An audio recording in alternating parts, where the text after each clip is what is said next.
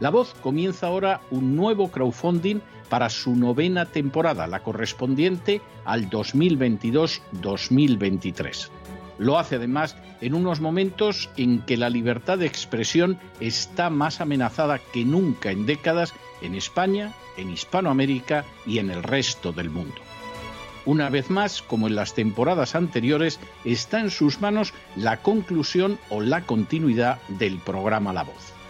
Debido a la crisis económica creciente, al cambio del dólar en relación con el euro y sobre todo a la censura del programa en redes con su correspondiente desmonetarización, en esta novena temporada nos vemos obligados a subir el objetivo hasta la cifra de 130 mil dólares. Con el crowdfunding se mantiene la emisión en directo, en abierto y de forma gratuita del programa a través de YouTube, iBox, SoundCloud, Spotify, Apple Podcasts, Google Podcasts, Tunnel y Stitcher. Además, por supuesto, de encesarvidal.tv. De hecho, es este crowdfunding el que permitirá poder seguir emitiendo en cesarvidal.tv, ya que sin la continuidad de la voz no puede haber continuidad de contenidos en ese canal televisivo. Si la voz, tras la conclusión de esta temporada, no pudiera regresar en el mes de octubre, quizá no sucedería algo tan grave. Una vez más, habría quedado de manifiesto, como tantas veces a lo largo de la historia de las naciones hispanas, que para muchos es preferible quejarse, protestar o amargarse a enfrentarse de manera práctica con un problema concreto. No pasaría nada. La voz simplemente dejaría de emitirse por la sencilla razón de que no hay suficientes personas dispuestas a asumir el apoyo de su causa, que es la de la libertad y de la verdad, la de la información independiente y la opinión rigurosa, la de la lucha contra las tiranías y contra aquellos proyectos que pretenden convertir en esclavos a los seres humanos. Si piensan que merece la pena seguir escuchando día a día la voz, son ustedes bienvenidos a la hora de contribuir al nuevo crowdfunding que permitirá que puedan escuchar este programa radiofónico una temporada más. Muchas, muchas, muchas gracias por todo. God bless you. Que Dios los bendiga.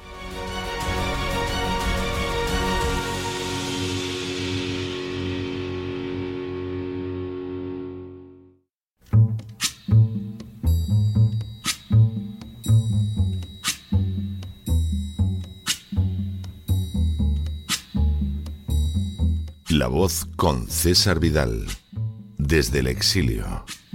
When the night has come and the land is dark and the moon is the only light we'll see. No, I won't be afraid. Oh, I won't be afraid just as long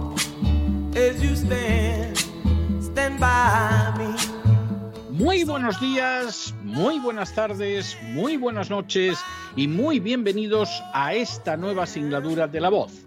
Soy César Vidal, hoy es el viernes 17 de junio de 2022 y me dirijo a los hispanoparlantes situados a uno y otro lado del Atlántico y como siempre lo hago desde el exilio. Corría el año 1965 cuando Jan MacLeod, el ministro de Finanzas del Reino Unido, se dirigió al Parlamento británico en medio de una muy seria situación económica. Informando precisamente sobre la misma, llegaría a afirmar: We now have the worst of both worlds, not just inflation on the one side or stagnation on the other, but both of them together we have a sort of stagflation situation in history, in modern terms, is indeed being made. Lo que podría traducirse como ahora tenemos lo peor de los dos mundos.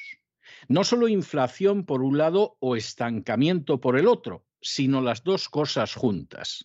Tenemos una especie de estanflación y en términos modernos se está haciendo historia. De esta manera nacía un nuevo término que haría fortuna en la economía. sería el de estanflación, ciertamente el peor de los escenarios económicos posibles, porque a la siempre temible inflación se sumaría un estancamiento de la economía. Mientras el crecimiento queda paralizado, mientras las perspectivas de mejora se detienen, en paralelo, la inflación se va llevando los salarios y los ahorros de los ciudadanos. En las últimas horas hemos tenido nuevas noticias sobre el escenario de esta inflación que sobrevuela España y otras naciones. Sin ánimo de ser exhaustivos, los hechos son los siguientes. Primero, hace más de dos años, la situación económica comenzaba a ser más que amenazante, no solo en España, sino también en otras naciones de la Unión Europea y de Hispanoamérica.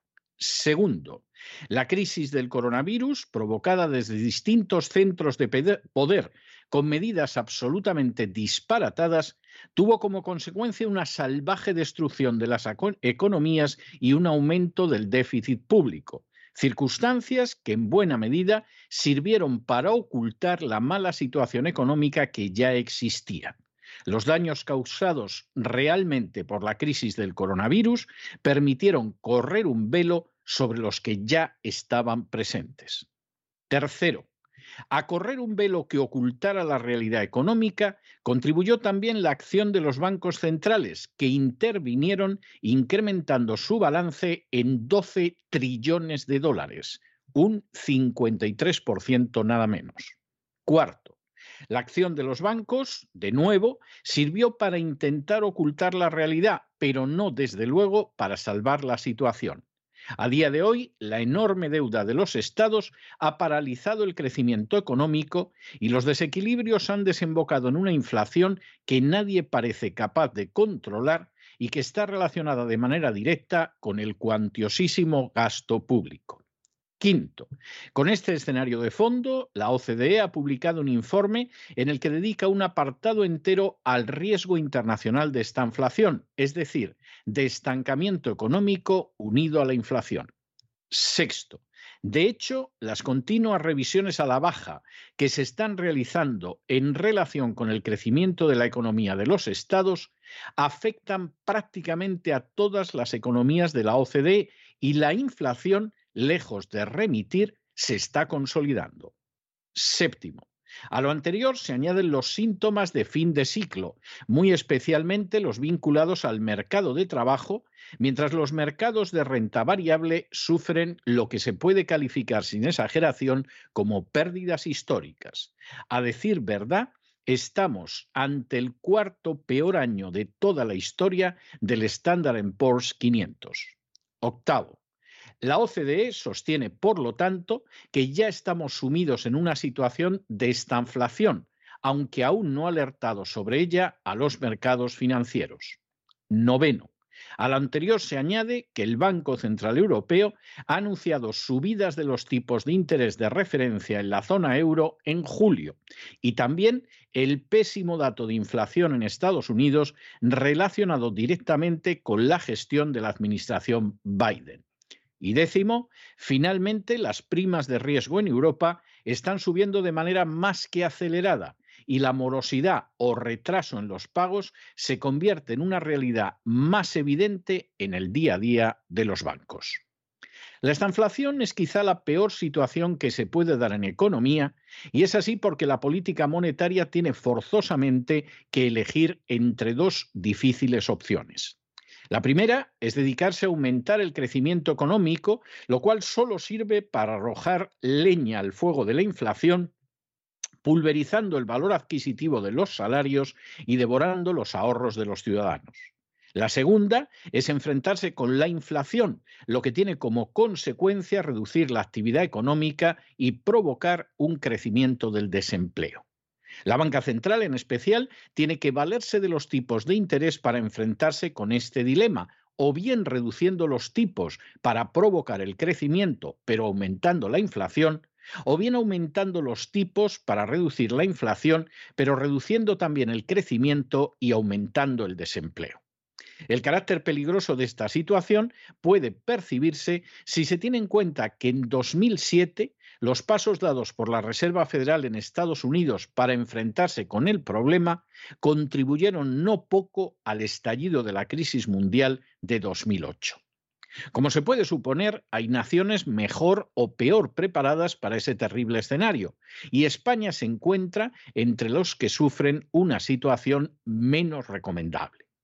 El gasto público disparado, el crecimiento de una deuda pública ya de por sí salvaje, el déficit descontrolado y el esfuerzo fiscal impuesto sobre los hombros de los ciudadanos de tal manera que es uno de los cinco más elevados de todo el planeta, permiten comprender de sobra la pésima situación de España. En teoría, la reducción más que drástica del gasto público en el gobierno central, en los gobiernos autonómicos y en los gobiernos municipales, la detención del crecimiento de la deuda, el control del déficit y las bajadas más que drásticas de impuestos podrían corregir tan mala situación. Pero nada hace pensar que semejantes acciones serán emprendidas por ningún gobierno presente o futuro, sea de izquierdas o de derechas. Desde luego, nada hace pensar que desaparecerán los privilegios injustos, criminales realmente, que disfrutan regiones como Cataluña y las Vascongadas, los partidos y sindicatos, las empresas energéticas, la Iglesia Católica, los bancos, los lobbies relacionados con la homosexualidad o el feminismo o la inmigración ilegal. El sistema español es, a fin de cuentas, y por mucho que pretendan ocultarlo políticos y furcias mediáticas, un gigantesco tinglado de extracción de riqueza de las clases medias en favor de las castas privilegiadas y de sus parásitos electorales, y difícilmente se podría mantener en pie como hasta ahora de adoptar ese rumbo. Pero la situación es sumamente grave y el hecho de salvar el presente sistema implica una destrucción generalizada de la nación y su conversión, todavía más que en la actualidad, en una mera colonia, en un simple protectorado a merced de intereses extranjeros.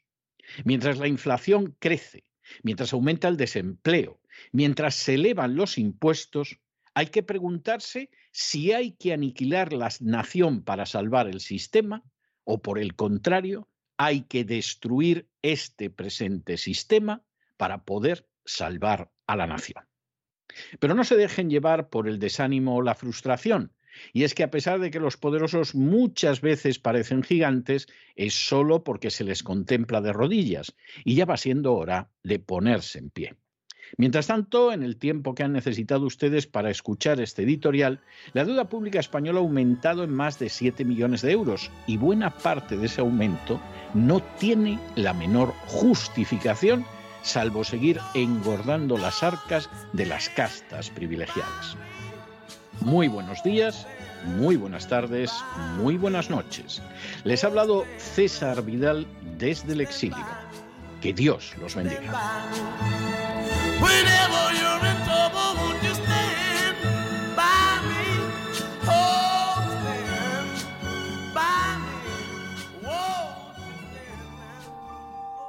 Esta sección está patrocinada por crowdfunding con el siguiente mensaje. Nuestro Señor Jesucristo, el único Dios verdadero, es misericordioso y nuestro Salvador.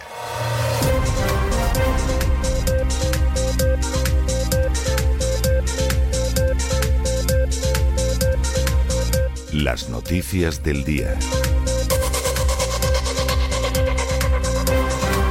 Estamos de regreso y estamos de regreso después de ese editorial que hemos dedicado a la estanflación. La estanflación ya está aquí. Y la estanflación, como dijo en su día MacLeod, que fue el que se inventó el término, un término que haría fortuna dentro de la ciencia económica, es la combinación de lo peor de ambos mundos. Por un lado es el estancamiento económico, por otro es la inflación. Y eso obliga a tomar medidas que o van en una dirección mala o van en otra dirección mala. Si en un momento determinado lo que se decide es impulsar el crecimiento económico, lo que va a suceder es que la inflación va a aumentar y se va a llevar por delante el poder adquisitivo de los salarios y de las pensiones y va a triturar los ahorros de la gente. Pues esa es una posibilidad.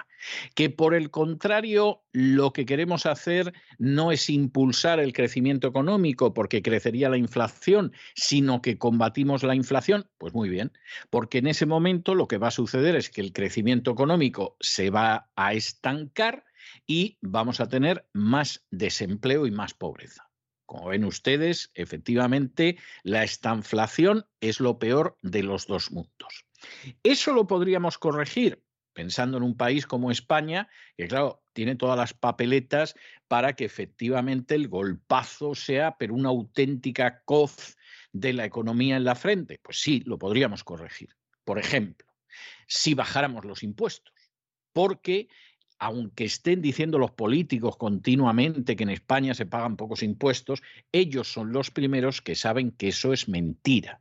En términos de esfuerzo fiscal, España es uno de los cinco países donde la carga fiscal es más opresiva sobre los ciudadanos. Y no nos vamos a engañar, España no forma parte de las cinco economías más pujantes del mundo, pero vamos, ni de lejos, ni de coña marinera, que diría un castizo. De manera que lo que pagan los españoles en impuestos ya en sí es un robo es un disparate, es una locura y es un crimen contra la economía nacional. Si luego añaden ustedes las irregularidades que hay, los sicarios de la agencia tributaria cobrando bonus, a lo que se destinan los impuestos, etcétera, vamos, lo de España es un crimen perpetrado de manera sistémica y sistemática con la excusa de la sanidad, la educación y todas esas cosas que en España son tercermundistas. Aparte de bajar los impuestos, pero de una manera drástica y brutal, en España el gasto público tendría que reducirse de manera muy drástica. Es decir, por ejemplo, tendríamos que poner en la calle a 700.000 trabajadores públicos tirando por lo bajo, seguramente muchos más. Pero de entrada, por lo menos tres cuartos de millón. ¿Se va a hacer? No. Izquierdas y derechas no hacen nada más que colocar parásitos dentro del aparato del Estado que en una proporción muy grande no sirven de nada salvo para crear clientelas electorales. O sea, no piensen ustedes que, tenemos más jueces, más policías, eh, más médicos. ¿Qué va, qué va, qué va, qué va, qué va? Un porcentaje elevadísimo son parásitos que deberían desaparecer, como debería desaparecer el Estado de las autonomías, porque eso es una losa sobre el bienestar económico y social de la nación, salvo para los que están enchufados en el Estado de las autonomías, que evidentemente es un pesebre que puede ser muy sustancioso. En tercer lugar, habría que acabar con los privilegios. Se acabó que la Iglesia Católica se lleve un 1% del Producto Interior Bruto. Que la mantengan sus creyentes, que es lo que tiene que pasar con cualquier confesión religiosa. Usted pertenece a una religión, mantenga usted esa religión. No arroje usted la carga sobre el resto de los ciudadanos. Si es muy respetable que crea usted lo que quiera. Si le respetamos, aunque no compartamos sus creencias religiosas, pero no nos arroje la carga a los demás. Y esta es una cosa evidente, evidentísima. Y junto con esa cuestión, pues tendrían que acabarse todos los privilegios que se otorgan a la banca, que claro, ha ido formando parte de la banda de la porra para robar a los ciudadanos, tendrían que acabarse los privilegios de determinadas industrias, etcétera, etcétera, etcétera. ¿Vamos a ir en esa dirección? Pues no. Ni la izquierda ni la derecha en España piensa ir en esa dirección, salvo algún retoquecillo cosmético que no va más allá de retoquecillo. Y que es como si en un momento determinado una señora tiene un cáncer de pulmón y en vez de operarla del cáncer de pulmón, le hacen la permanente para que le quede el pelo elegante en el cráneo. Bueno, pues sí, el pelo está bien, lo lleva mejor que antes que iba con malos pelos, pero de cáncer de pulmón se va a morir, pero vamos, como Dios pintó a Perico, que diría un castizo. Y esa es la situación. En España, el sistema que fundamentalmente es un sistema de extracción de riqueza de las clases medias que crean esa riqueza en mayor o menor medida, es un sistema que ya no da más de sí, que va a quebrar. Y o en estos momentos el sistema nos lo cargamos, y efectivamente se acabó este sistema. Hay que ir a otro sistema sin autonomía, sin chiringuitos, sin privilegios, etcétera. Y vamos por una vez, por primera vez en la historia, hacia una nación de ciudadanos libres e iguales, o el sistema mata a la nación. De hecho, ya lo está haciendo, porque ya hay bienes nacionales que el sistema, para seguir rodando y seguir manteniendo privilegios, ha ido vendiendo a la chita callando a potencias y focos de poder extranjeros. España cada vez se parece más a una colonia. Cuestión aparte es que la mayoría de los españoles no sea consciente de ello y no lo sepa por la sencillísima razón de que las furcias mediáticas lo callan y los políticos que lo perpetran no lo van a pregonar. Y esa es la realidad. Y o efectivamente en estos momentos en España se produce un movimiento ciudadano que acabe con este sistema y lo sustituya por otro realmente democrático, o este sistema va a matar a la nación. Por lo menos la va a acabar mutilando, la ha empobrecido ya inmensamente y no sabemos hasta dónde puede llegar el proceso de descomposición. A estas alturas no hay más. Todavía, a lo mejor, cuando Mariano Rajoy llegó al poder, hubiera podido revertir muchas de estas cosas y hubiera podido arreglar la situación. Pero Mariano Rajoy decidió empeorarla con aquella famosa frase de, mire usted, eso no se toca. Bueno, no se toca porque eran los lugares donde se llenaban los bolsillos sus compis y los compis de enfrente. Y gracias a Rajoy y a Montoro y a Guindos, España está mucho peor ahora. Luego Pedro Sánchez ha seguido en el mismo sentido, pero que nadie le culpe del desastre a Pedro Sánchez porque eso es injusto. Pedro Sánchez tiene muchísima responsabilidad en lo que pasa. Pero el gran destrozo, y cuando esto pudo cambiar, se produjo en la época de Rajoy y no lo hizo. Es más, no quiso hacerlo. Es más, empeoró muchísimo la ya grave situación que le dejó Zapatero. Y esta es la realidad, y el que no lo quiera ver, peor para él, y el que piense que las izquierdas siempre son buenas, hagan lo que hagan, o que las derechas son maravillosas, hagan lo que hagan, peor para él. Pero este sistema se acaba, o lo que se va a acabar es España, y lo que quede después, Dios sabrá. Entramos, como solemos hacer siempre, al inicio de nuestro boletín con noticias de España y entramos precisamente con una noticia importantísima, muy relevante, que aquellos que sean seguidores del programa de la mafia feminista en cesarvidal.tv, pues conocen ya con bastante profundidad.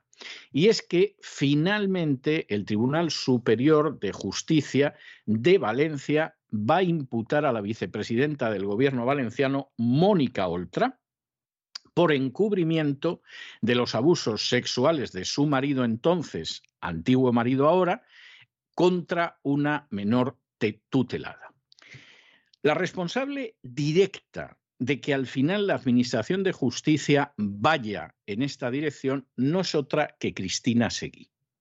Y esto, Cristina Seguí, que es también la persona que pilota todas las semanas en cesarvidal.tv el programa de la mafia feminista, esto Cristina Seguí lo ha hecho ella sola en un trabajo que ha durado años y que ha tenido costes increíbles. El que Cristina Seguí en un momento determinado pretendiera que se hiciera justicia y que la vicepresidenta del gobierno valenciano pagara por el hecho de amparar y cubrir a su marido culpable de abusos sexuales con una menor tutelada, el que esto haya llegado ha significado años de continuos sacrificios y peligros para Cristina Seguí. Ha significado que tuviera que perder el trabajo en determinados medios que no querían líos, porque ya saben ustedes que la publicidad es lo más importante para las furcias mediáticas. Y si de pronto te vas a quedar sin publicidad, por ejemplo, de entidades públicas, pues prefieres antes lanzar a un periodista decente como Cristina Seguí por la borda.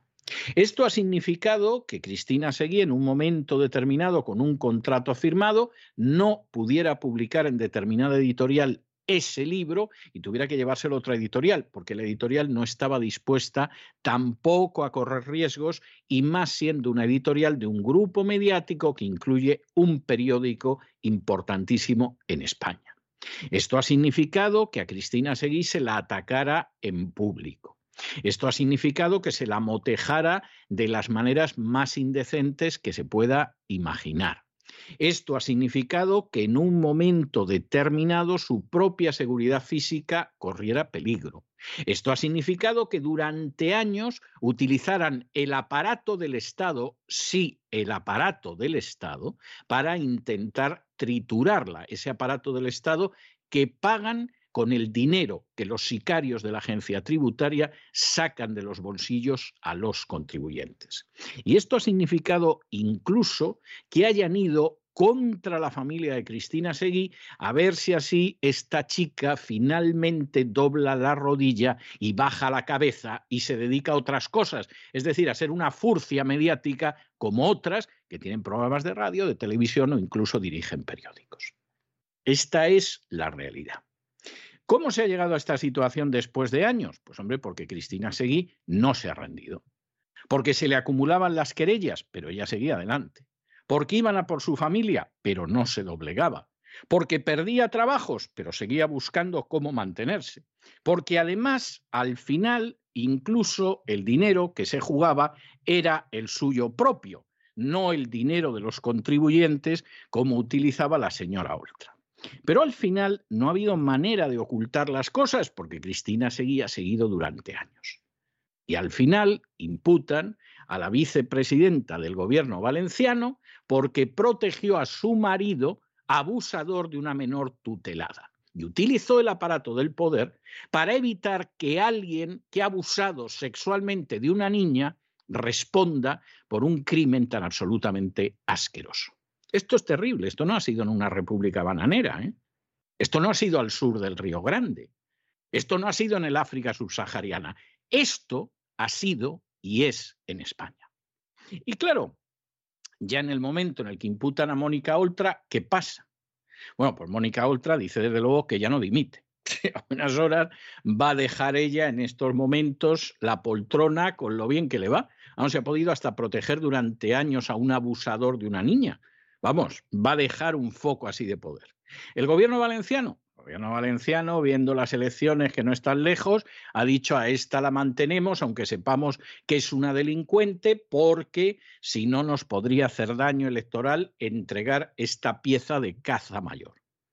Y los medios y los políticos que han estado callados como ramonetas durante todos estos años, que han incluso echado a Cristina Seguí, que le han hecho la vida imposible, que hacen ahora. ¡Oh! Esta es la buena Ahora son ellos los que han llevado estos. Aquí se cumple la famosa frase de Kennedy que decía que la victoria tiene mil padres y la derrota no tiene ninguno. Y como ahora finalmente Oltra se va a sentar en el banquillo, ahora resulta que todos los políticos que se callaron de izquierdas y de derechas, ahora resulta que el mérito es suyo.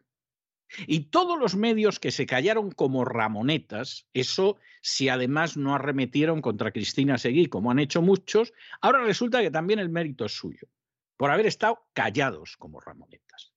Este es uno de esos episodios donde se ve, pero en fin, esto es la punta del iceberg, no llega ni a la punta de la punta de la punta de la punta del iceberg. La enorme miseria social, moral y política que es España en estos momentos. En una situación como esta, donde ante el poderoso todo el mundo ha mirado hacia, otro lado, porque la publicidad es lo importante para la radio, para la televisión o para la prensa, donde los políticos también han mirado hacia otro lado, porque a fin de cuentas Oltra es uno de los suyos, es otro miembro de la casta privilegiada, no como esos imbéciles a los que roban los sicarios de la agencia tributaria para mantenernos a nosotros. Y de pronto esto con mucho sacrificio, con mucho gasto, con mucho sufrimiento, con mucho padecer y con mucha constancia, acaba llegando a donde tiene que llegar, donde tenía que haber llegado desde el primer día. Ay, entonces los políticos fueron ellos los que lo descubrieron. Hipócritas, pero si habéis estado callados como tumbas. Entonces los medios inmediatamente, no, no, si nosotros, vosotros de qué, embusteros, si no habéis dicho una palabra durante años si incluso habéis pretendido silenciar totalmente a Cristina Seguí. Y ahora aquí todo el mundo empieza a colocarse medallas, procura no mencionar a Cristina Seguí, porque claro, si la mencionas esto deja de manifiesto la inmensa, indescriptible obscenidad de la vida política y social en España. Pero esto al final, miren ustedes, en medio de tanta inmundicia y de tanta vileza, esto es una victoria. Y esto es una victoria por la que hay que dar gracias a Dios. Y además hay que darle gracias a Dios de que exista gente del temple de Cristina Seguí. Esto es así de claro y así de evidente. Y desde luego, además, aquí en La Voz y en cesarvidal.tv nos sentimos muy orgullosos de poder decir que Cristina Seguí siempre ha sido nuestra compañera. Siempre la hemos respaldado. Siempre la hemos sostenido, la hemos animado cuando pensamos que teníamos que animarla. Y siempre hemos visto que su lucha era justa, jamás le hemos censurado, no voy a decir una palabra, ni una letra de lo que quisiera decir, y por el contrario siempre la hemos animado, porque sabíamos que su causa era la de la verdad y la de la libertad. Y al final, fíjense ustedes si esto es un ejemplo, los gigantes, los poderosos, parecen gigantes porque se les mira de rodillas. Y ves a un personaje verdaderamente repugnante como Oltra, y claro, si la ves de rodillas y como la que te entrega publicidad, es un gigante. Pero cuando de pronto uno tiene la valentía y la gallardía como Cristina Seguí de ponerse en pie, lo que tienes enfrente es una panda de enanos prostituidos. Y esos enanos prostituidos no merecen el más mínimo respeto. Se llamen Oltra o se llamen de otras maneras. Esa es la auténtica realidad. En fin, examinamos esta y otras noticias que vaya, vaya si les afectan, con la ayuda inestimable de María Jesús Alfaya. María Jesús, muy buenas noches. Muy buenas noches, César, muy buenas noches a los oyentes de La Voz. Vamos a comentarles una noticia muy buena algo que es extraño en este boletín informativo en el que siempre les mostramos la cruda realidad y noticias pues desfavorables, pero esta vez es positiva. La Sala de lo Civil y Penal del Tribunal Superior de Justicia de la Comunidad Valenciana ha imputado a la vicepresidenta y consejera de Igualdad y Políticas Inclusivas de la Generalidad Valenciana, Mónica Oltra, por la gestión del caso de abusos sexuales a una menor tutelada. Esta imputación se ha conseguido también gracias al tesón y determinación de la acusación particular y también de Cristina Seguí. Como saben, Cristina Seguí es también colaboradora de www.cesarvidal.tv, donde realiza un espacio fantástico en el que denuncia causas como estas. El programa se llama Mafia Feminista, la mafia feminista. El silencio mediático ha sido evidente, las trabas de todas las instituciones, desde el presidente de la Generalidad Valenciana hasta el silencio de la ministra de Igualdad que dice defender a las mujeres. ¿Dónde estaba Irene Montero en este caso? Los escollos a salvar eran muchos. Como acusación particular se presentó España 2000. José Luis de Roberto representaba a la menor. En mayo del año 2021 presentó una denuncia por presunto delito de abandono y omisión del deber de guardia y custodia ante el juzgado de instrucción número 15 de Valencia contra la directora territorial de la Consejería de Igualdad, también contra la directora del centro de acogida, contra la psicóloga de la sección del menor y la funcionaria que instruyó el expediente informativo que concluyó que el relato de la niña no era creíble, que era falso, que mentía. En ese momento, la sentencia que condenó al exmarido de la vicepresidenta a cinco años de prisión estaba recurrida ante el Tribunal Superior de Justicia y tanto la Fiscalía como el juez optaron por el sobreseimiento provisional en octubre del año 2021. En paralelo, la asociación Gobierna T, presidida por Cristina Seguí, presentó una querella contra Oltra y contra otros ocho funcionarios en el Tribunal Superior de Justicia por los presuntos delitos de encubrimiento y obstrucción a la justicia, prevaricación y malversación de fondos públicos. En esa querella se aseguraba que la consejería trató de encubrir al educador al tratarse del exmarido de la vicepresidenta. Cristina Seguí se ponía manos a la obra. Para poder encausar a Mónica Oltra comenzaba un calvario judicial y el juzgado pedía una fianza muy alta para imputarla. Cristina Seguí comenzó una campaña de crowdfunding y también en las redes sociales para que Mónica Oltra fuera acusada de este delito. Su marido era trabajador de un centro tutelado de menores, dependiente de la consejería que dirige Mónica Oltra. Escuchamos a Cristina Seguí que es también presidenta de Gobierna T.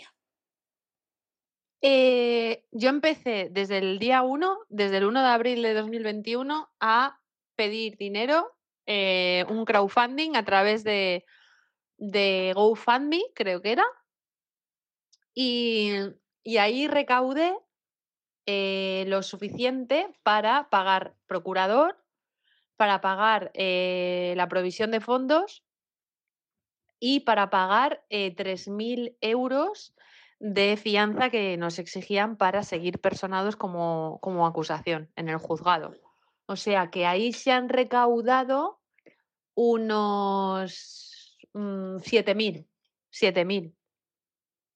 Y, y la verdad es que, que bueno, pues que, que- que- es una satisfacción enorme porque que el hecho de que eh, 7.000 euros se hayan conseguido recaudar, pues moviéndolo en redes sociales, sin ayudas de políticos de ningún tipo, eh, solamente gente de la sociedad civil, pues primero da mucha satisfacción y luego es una forma de, de, de, de- espabilar un poco a la gente para que se encargue de sus propias vidas, ¿no? En lugar de, de confiarle la tarea a los políticos, ¿no? Y de que apretarles un poquito el trasero eh, a la hora de que sean un poquito más eficientes. Mónica Oltra es vicepresidenta, portavoz y consejera de Igualdad y Políticas Inclusivas de la Generalidad Valenciana por el partido Compromís y ha sido citada a declarar el próximo 6 de julio. Al conocer su imputación, nadie ha dicho ni mu, ni el presidente de la Generalidad Valenciana. ¿Cómo no? Además, Oltra ha tenido la desfachatez de dar una rueda de prensa donde ha descartado dimitir tras esta imputación y dice que se trata de una postura que toma ética, estética y política y no una cuestión personal. Y remataba, soy coherente y lo seguiré siendo. De risa. Además afirma que no ha hablado con el presidente Chumo Puig de esto y que se siente respaldada por todos. Nosotros hemos querido saber qué siente Cristina Seguí tras haberse conseguido que se haga justicia y qué opina de las declaraciones de Oltra. La escuchamos. Para mí supone que, porque yo veo que la gente no entiende que alguien que no es político y que no tiene un interés político y que no se va a presentar a elecciones vaya así a por un corrupto y además en el peor caso de corrupción. Eh, entonces, yo no tenía nada que perder y mucho que ganar. Esta gente lleva desde 2015 arruinando mi casa y cuando digo mi casa, digo mi comunidad autónoma, pervirtiendo a los menores con campañitas eh, sexuales y con que el hecho de que, los men- eh, que, la, que se tiene que mantener sexo con drogas, del famoso chemsex. Eh, y sobre todo, una cosa muy importante es la que firma los recursos de desamparo que le roba los menores a las familias con problemas.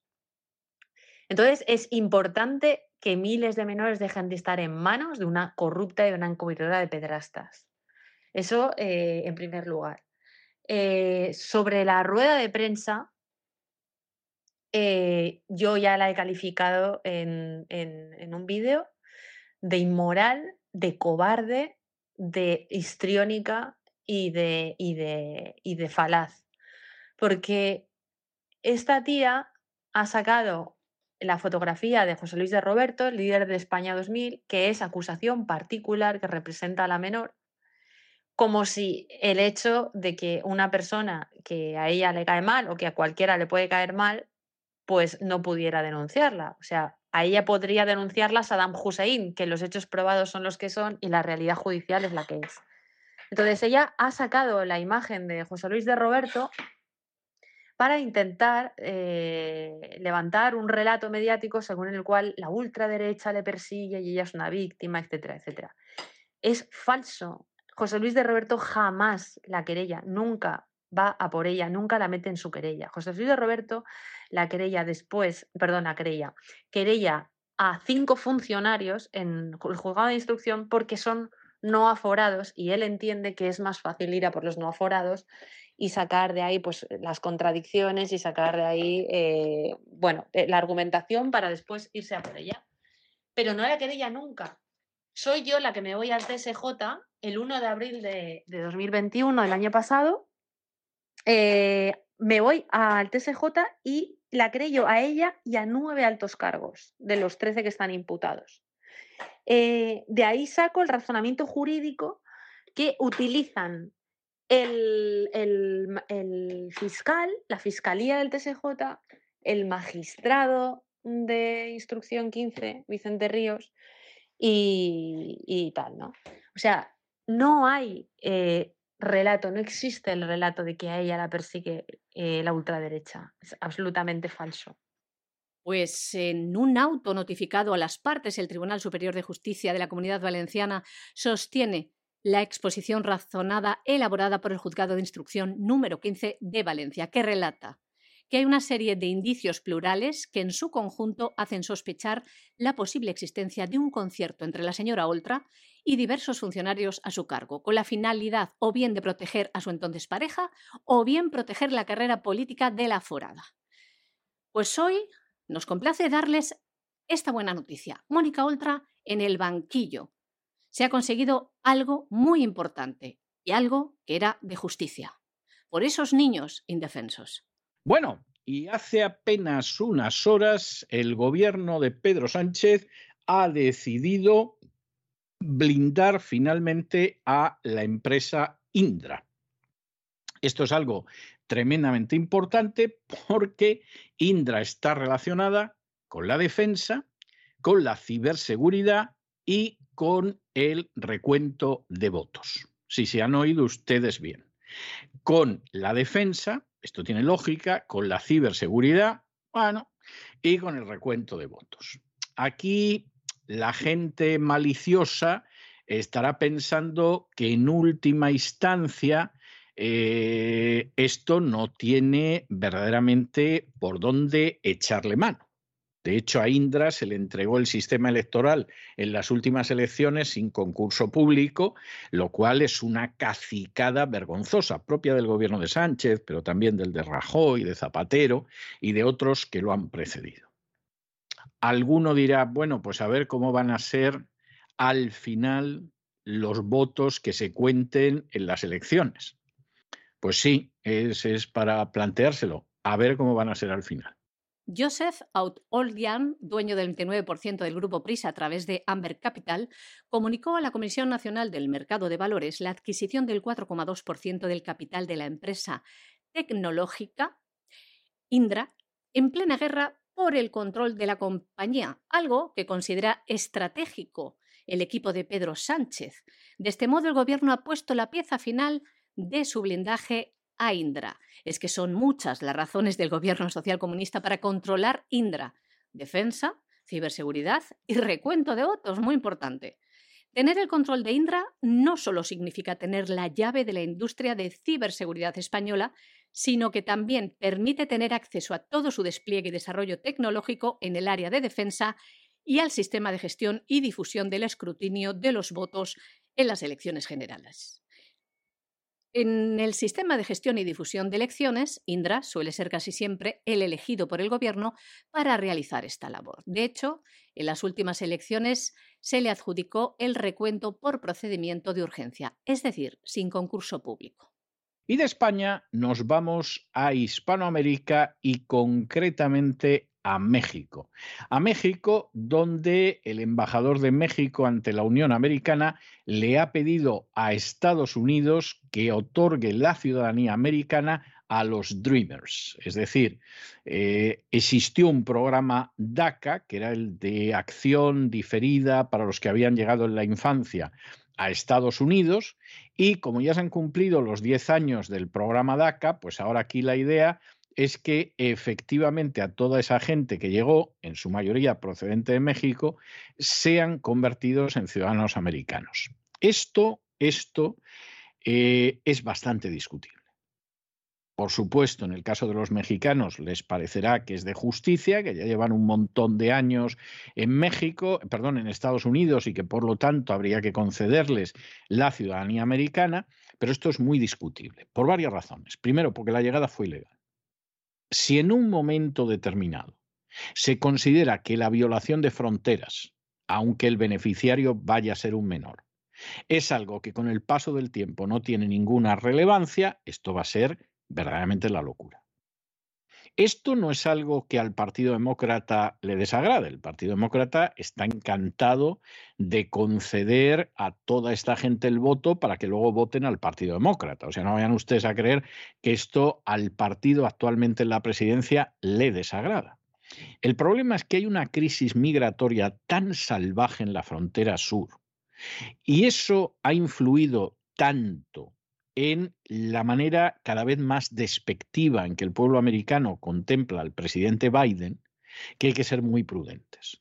Es más, recuerden ustedes, ya hace tiempo, a Kamala Harris diciendo a los centroamericanos que no vinieran a Estados Unidos, o ahora recientemente a Pedro Sánchez, aceptando que gente del Caribe y de Centroamérica que quiere entrar en Estados Unidos acabe en España y que Dios proteja a España de lo que se le puede venir, como es, por ejemplo, las maras de delincuencia centroamericanas, que eso ya puede quebrar totalmente la seguridad en las calles de España. Y en medio de toda esta situación, claro, la petición de México tiene una cierta lógica, a fin de cuentas están pensando en compatriotas suyos, pero en términos de los intereses de Estados Unidos, esto es algo que no debería concederse. Esto puede sonar muy duro, sin duda hay dramas humanos, lo que ustedes quieran, pero no se puede premiar la ilegalidad. Y no se puede premiar la ilegalidad de gente que ha entrado además ilegalmente en un país. Y si en estos momentos sucediera esto, sería muy grave para Estados Unidos, como es muy grave que en España la ministra de Justicia indique a los que han entrado ilegalmente en España y han cometido delitos cómo borrar sus antecedentes delictivos de tal manera que les concedan la ciudadanía y puedan votar por el Partido Socialista. Esto es enormemente grave y encaja totalmente en la perversa agenda globalista. Cuando se cumplen 10 años del programa estadounidense DACA, el embajador de México ante la Unión Americana ha pedido al gobierno de los Estados Unidos que entregue la ciudadanía a los Dreamers, los soñadores, nombre que se le atribuye a los inmigrantes que llegan a los Estados Unidos, siendo menores de edad. Esteban Moctezuma hizo oficial la petición a través de una carta en la que quedaron plasmados todos los aspectos por los cuales sería importante dar la ciudadanía a estos inmigrantes. El DACA son las siglas de acción diferida para los llegados a la infancia. Este programa acoge a aquellas personas que llegan a Estados Unidos cuando aún son menores de edad y con él pueden acceder a becas de estudio, a permisos de trabajo y una permanencia en condiciones dignas. Sin embargo, portando la ciudadanía, sus oportunidades serían mayores y tendría la oportunidad de desplazarse con facilidad por el territorio, ya sea a su país natal o a otras zonas. El embajador mexicano afirmó que más de 500.000 mexicanos están bajo el programa DACA, un 80% del total de beneficiarios, y reivindicó que son una parte esencial de la sociedad estadounidense. El trabajo de los soñadores, dijo Moctezuma, ha permitido a muchas industrias de los Estados Unidos sobrevivir durante la pandemia del COVID-19 y ha tenido un papel invaluable para llevar comida a las mesas de las familias estadounidenses. En el año 2012, el presidente Barack Obama estableció el programa que protege de la deportación y otorga permisos de trabajo renovables cada dos años a inmigrantes que llegaron al país de forma irregular siendo niños. La administración de Donald Trump intentó cancelar este programa, pero el Tribunal Supremo Joe Biden ha prometido una reforma migratoria que otorga ciudadanía a los alrededor de 11 millones de indocumentados en los Estados Unidos y también a los beneficiarios del DACA. Pero esta iniciativa está estancada en el Congreso. Bueno, y el presidente de Cuba, Miguel Díaz Canel, ha salido hoy diciendo que el bloqueo impuesto a Cuba por Estados Unidos es el más cruel y encarnizado que ha vivido la isla. Vamos a ver, esto no es verdad. Esto no es verdad. No vamos a entrar entre si lo que sufre Cuba como consecuencia de las acciones de Estados Unidos es un embargo o un bloqueo. Bueno, pueden ustedes denominar como quieran. No crean que hay tanta diferencia entre decir que hay un embargo de ciertos bienes y mercancías o decir que está bloqueado la compra y venta de ciertos bienes y mercancías. Tampoco vayan a creer ustedes que hay una gran diferencia porque se utilice un término u otro. Los partidarios del embargo lo llaman embargo y, por el contrario, la dictadura cubana y sus simpatizantes lo llaman bloqueo. Al final estamos hablando de algo muy parecido. Ese bloqueo, embargo, embargo, bloqueo, ¿ha hecho y hace tanto daño a Cuba? Depende. Vamos a ver, y aquí la respuesta tiene que ser muy matizada, porque claro, están los que dicen, no, no, no, no, no le hace ningún daño, y sin embargo siguen insistiendo en que se perpetúe. Con lo cual dices, pero bueno, vamos a ver, ¿en qué quedamos? En que efectivamente le causa mucho daño y por eso sois partidarios de que siga, o en que no le causa ningún daño y entonces, ¿por qué queréis que siga? Vamos a ver, es que las dos cosas son imposibles y son contradictorias. Este embargo le causó mucho daño a la dictadura cubana, sí, le causó mucho daño, pero no hasta el punto de ser la única razón que explica la desastrosa economía de Cuba. Y esto es algo que hay que tenerlo en cuenta. Es decir, sí que es verdad que le ha causado mucho daño, por ejemplo, porque Estados Unidos que era un socio preeminente de las exportaciones cubanas, dejó de ser ese socio preeminente y Cuba tuvo que buscar otros mercados. También mucho daño porque Cuba compraba a Estados Unidos determinados artículos de producción que dejaron de recibir y porque además Cuba no es Rusia. Y claro, determinadas sanciones económicas en un momento determinado tú las intentas contra un gigante como Rusia y te puede venir el efecto boomerang y te cuesta la torta un pan. Pero claro, Cuba, que produce pues el tabaco, el café, el azúcar y bueno, pues es una muy modesta potencia turística, evidentemente esas acciones de Estados Unidos sí que le han provocado mucho daño. ¿Eso explica la situación que ha vivido desde hace décadas Cuba? No, porque Cuba, en la época de la Unión Soviética, es decir, hasta el año 91, recibió tan solo de la Unión Soviética más de ocho veces lo que fue el Plan Marshall de Estados Unidos para 30 naciones. Es decir, Cuba era un agujero sin fondo para la Unión Soviética, que se arrepintió muchísimas veces, por supuesto, siempre entre los miembros del Politburo, de haber apoyado a Cuba, porque Cuba les salía carísimo y al final tampoco tenía tanto interés, ni mucho menos. La importancia geoestratégica de Cuba se exagera mucho por distintas razones, pero es muy limitada y en estos momentos prácticamente cero, prácticamente nula problema es que Cuba tiene una pésima gestión económica, que es un desastre en términos generales y que además está más que carcomida por la corrupción. Porque, por otro lado, Cuba durante todos estos años ha podido suplir perfectamente las carencias que significaba el no tener un comercio abierto con Estados Unidos. ¿Tiene Estados Unidos intención de derribar la dictadura cubana? Bueno, la tesis de quien ahora se dirige a ustedes es que Estados Unidos, por lo menos desde finales de los 60, inicios de los 70, no tiene la menor intención de derribar la dictadura cubana.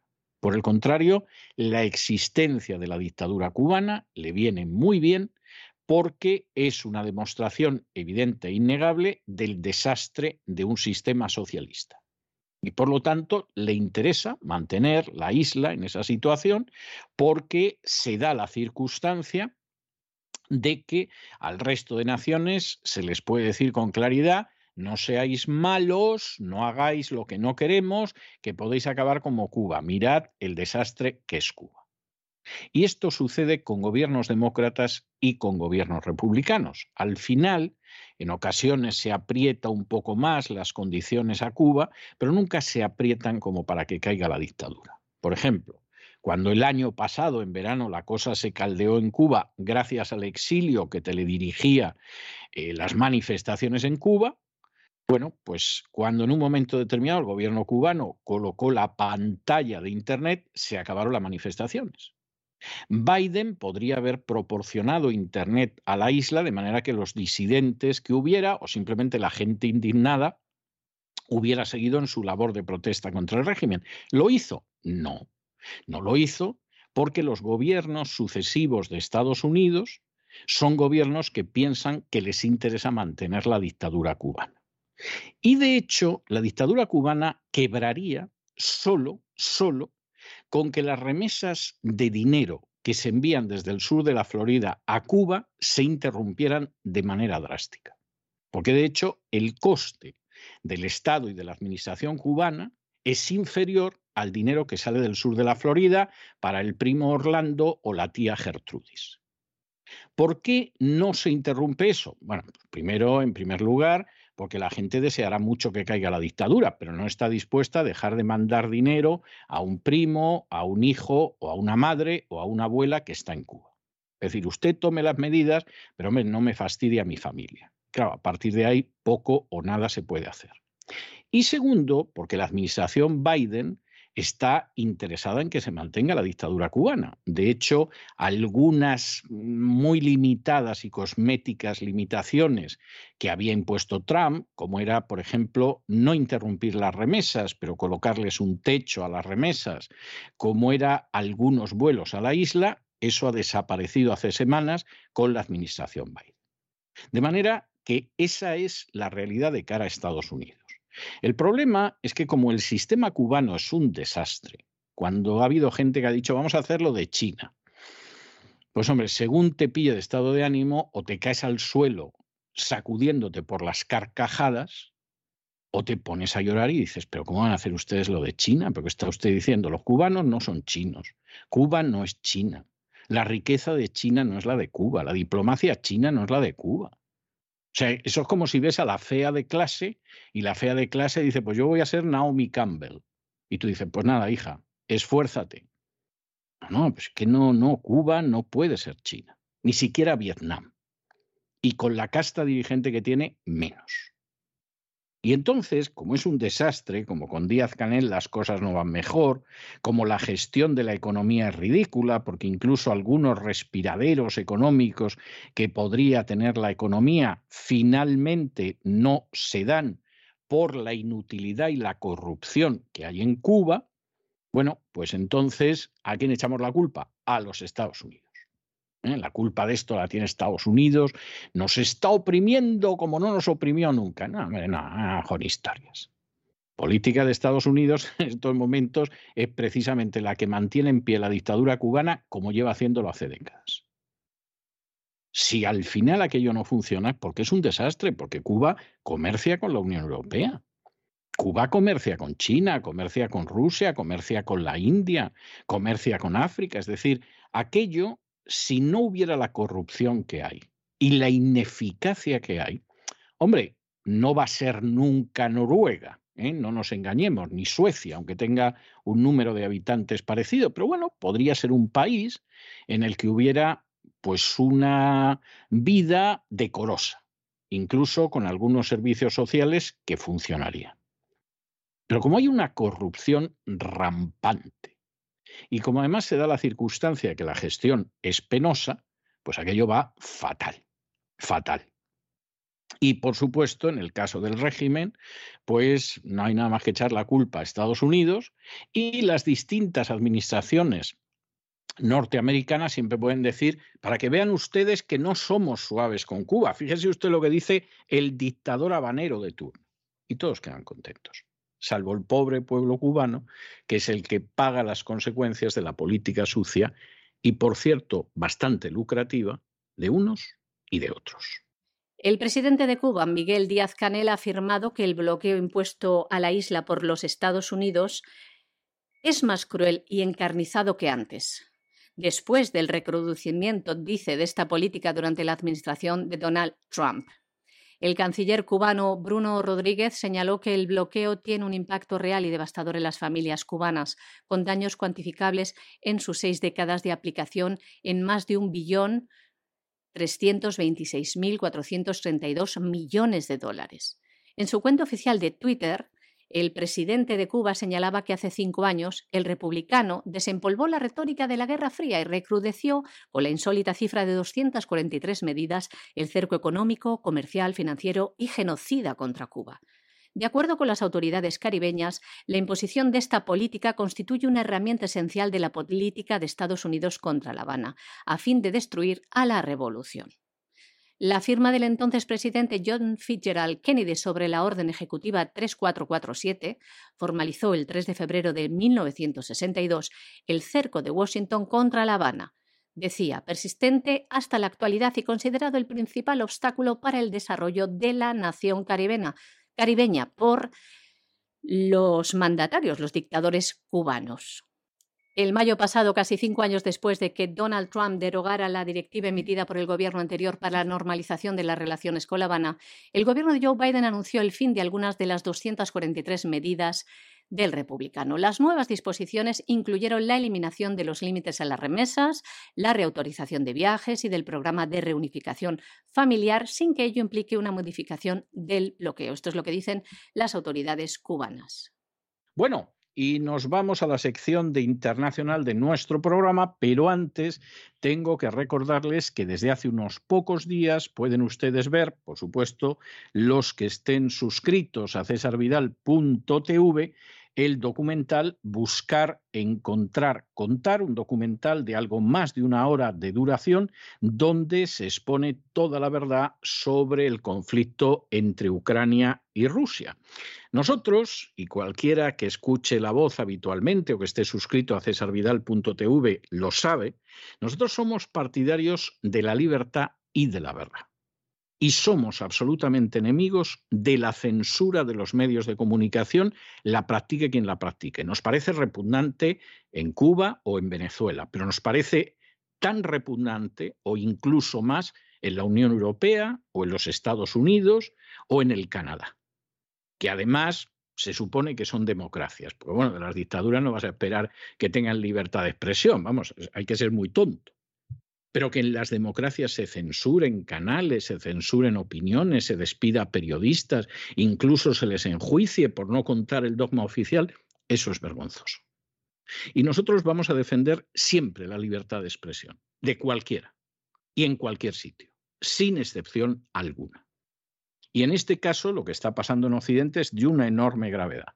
Cuando tú puedes controlar la libertad de expresión como se está controlando en relación con el tema del conflicto entre Ucrania y Rusia de manera casi total, eso es abrir el camino hacia la dictadura.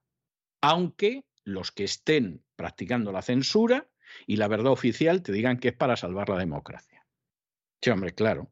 Para salvar su riqueza le robamos todo. ¿eh? Y entonces, pues así, es usted pobre, pero eh, lo hemos hecho para salvarle la riqueza. Y con esto igual. No permitimos ciertas opiniones, no permitimos ciertas informaciones, censuramos, pero lo hacemos por salvar la libertad y la democracia. Oiga, pues vaya usted a salvar a su tía, ¿eh? porque así la libertad y la democracia usted está contribuyendo a acabar con ella. Y por eso tenemos en cesarvidal.tv para suscriptores este documental que desde luego merece la pena ver y que se titula Buscar, Encontrar, Contar toda la verdad sobre Ucrania y Rusia. Y entramos en internacional. Y entramos en internacional, donde en las últimas horas se ha vivido un episodio magnífico con Tucker Carlson, que es uno de los poquísimos periodistas americanos que están teniendo la gallardía y el valor de decir la verdad en los tiempos que corren. Claro, le han empezado a acusar de ser un agente de Putin. ¿eh? Vaya situación, vaya situación la de un país en el que el que dice la verdad le acusan de ser un agente de Putin. ¿eh? Ya vamos mal, ¿eh? ya vamos mal.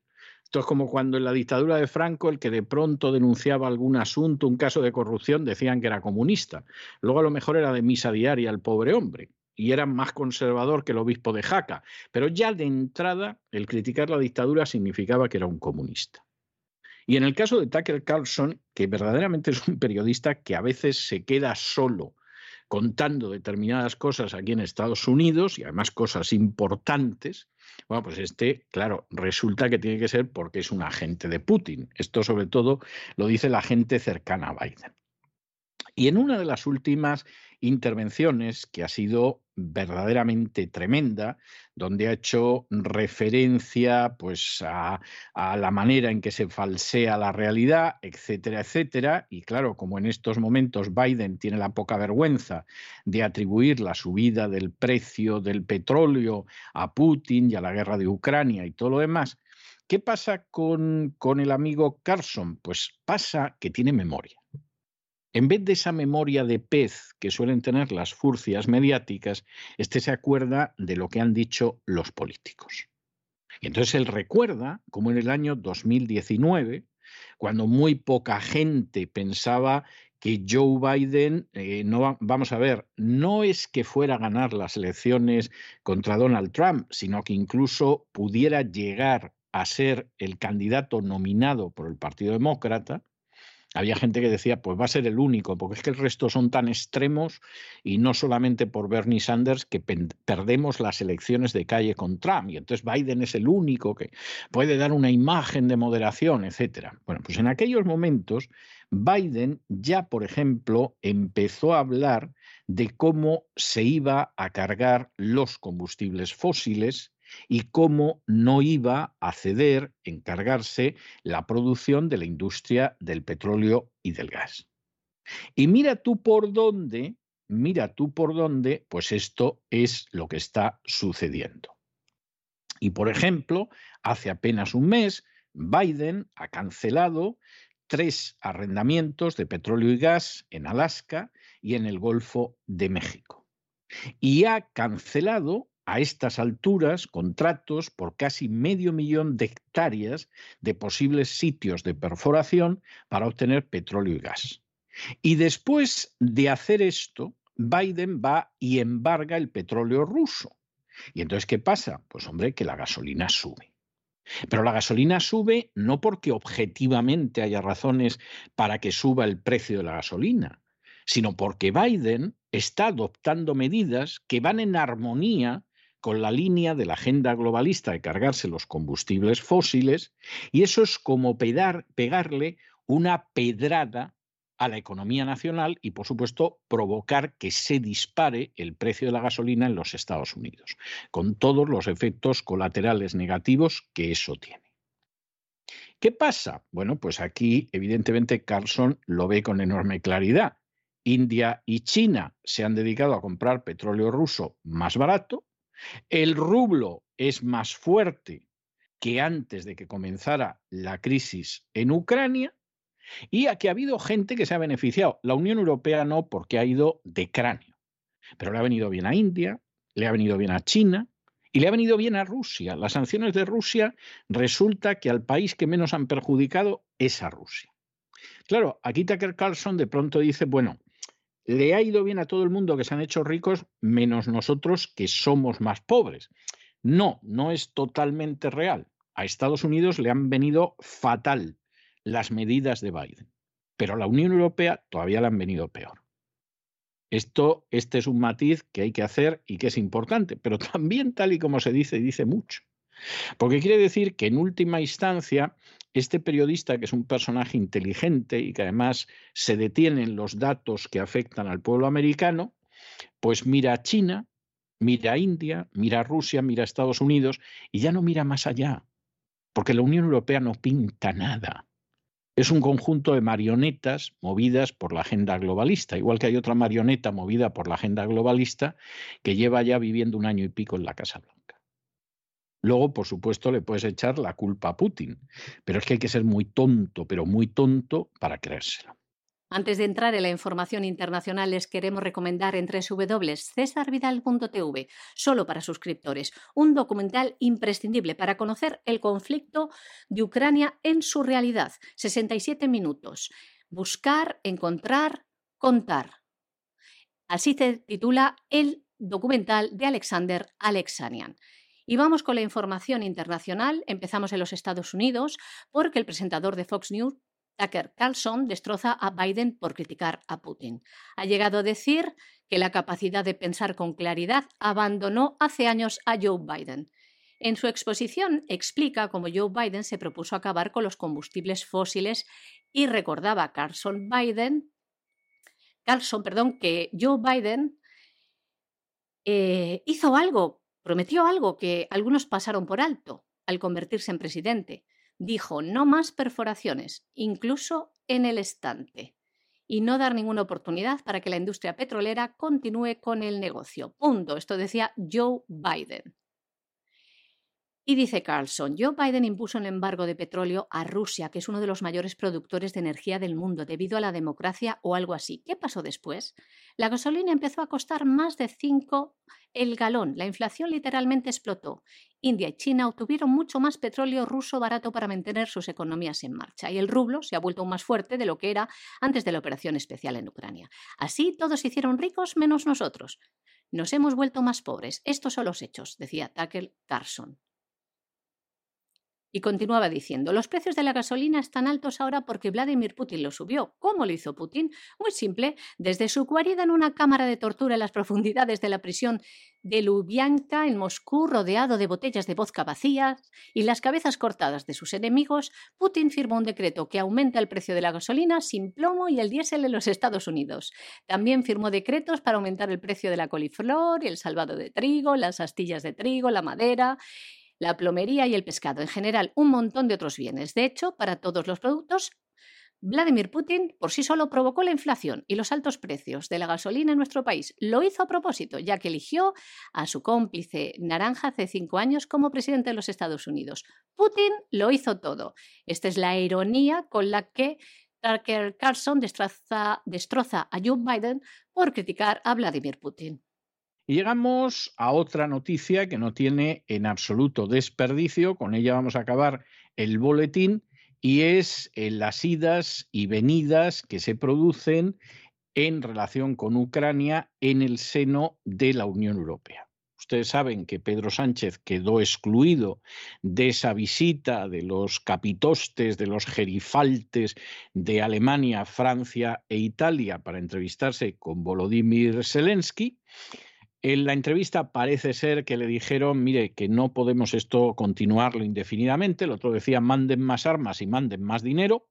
Eh, Zelensky cada vez se parece más a, una película cómica de los años 60 en España, en la que había tres personajes de un pueblo perdido por ahí en Aragón que decidían ir a la playa en España para ver cómo era el turismo y entonces decidían que en medio de Aragón pues iban a traer la playa que había en Levante, lo cual es imposible y es un disparate. Pero mientras veían cómo era la situación en Levante y descubrían a las suecas y el mar y todo lo demás, no paraban de escribir al pueblo y decir, mandad más dinero, mandad más dinero. Y ellos pues seguían ahí disfrutando del sol, de las suecas, de los mariscos, etcétera, etcétera. Y aquí Zelensky está lo mismo. Manden ustedes más armas y manden ustedes más dinero. Incluso cuando España manda armas que no debería mandar ni un cartucho porque son necesarias para defender los intereses de España, pues aparece el embajador de Ucrania en España, que es uno de los chulos más repugnantes que a mí me ha tocado ver, diciendo que bueno, que sí, que están mandando, que se lo agradecemos, pero que eso no sirve de nada, porque en dos horas, según él, en dos horas lo que ha mandado España se nos ha acabado. Y tú dices, pero bueno, este tipo que desayuna por las mañanas? ¿Soberbia con huevos fritos o qué? O sea, es que es, que es algo tremendo. Y claro, llegan estos y Zelensky, que los recibe ahí, pues eso, hecho un guarro, como siempre, que parece que no se ducha ni se afeita, y que va con esa ropa semimilitar, esto en Kiev, donde ves a la gente haciendo compras y tal, como si cualquier cosa, pero él sigue con el rollo de presentarse de esa manera, mientras los otros van con traje y corbata, y claro, una sensación, en fin, bastante, bastante poco presentable a estas alturas de la historia.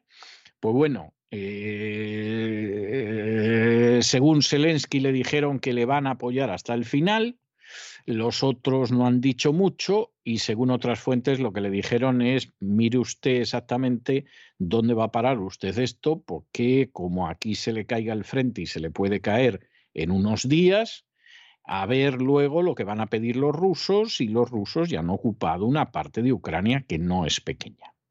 Y no da la sensación de que mmm, vayan a perder esta guerra. Y por cierto, dicho sea de paso, el número de mercenarios que llevan capturados o muertos los rusos no es pequeño, incluidos más de 200 americanos caídos en combate como mercenarios en Ucrania. Y no es el país que más mercenarios ha enviado, en cabeza está Polonia. Entonces, hombre, le vamos a dar algo ¿eh? para que se anime usted.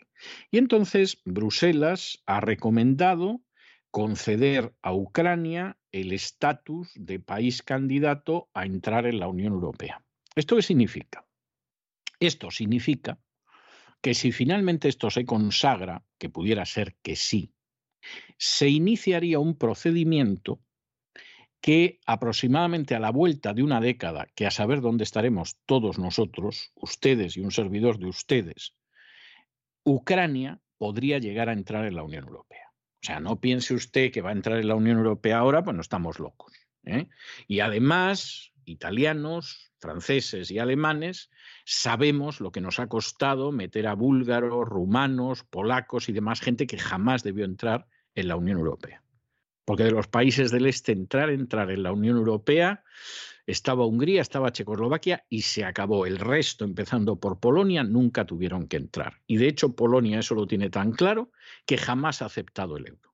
Sigue teniendo una moneda nacional que es el slotty porque ellos son conscientes de hasta qué punto su economía no aguantaría una integración total dentro de la Unión Europea.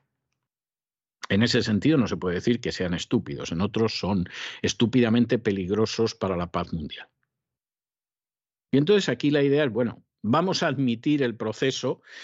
Esto va a llevar 10 años, Zelensky, ¿eh? y hágase usted a la idea de lo que puede pasar, porque a lo mejor en algún momento sería conveniente que usted se apartara, porque, claro, usted ya está muy tocado con esta historia. ¿Eh? Y estamos intentando venderlo como un héroe nacional, como el general de Gaulle, como Winston Churchill, como la madre que lo parió, pero evidentemente en algún momento usted nos puede estorbar como en un momento determinado nos estorbó Saddam Hussein, que fue nuestro aliado durante muchísimos años, dicho sea de paso.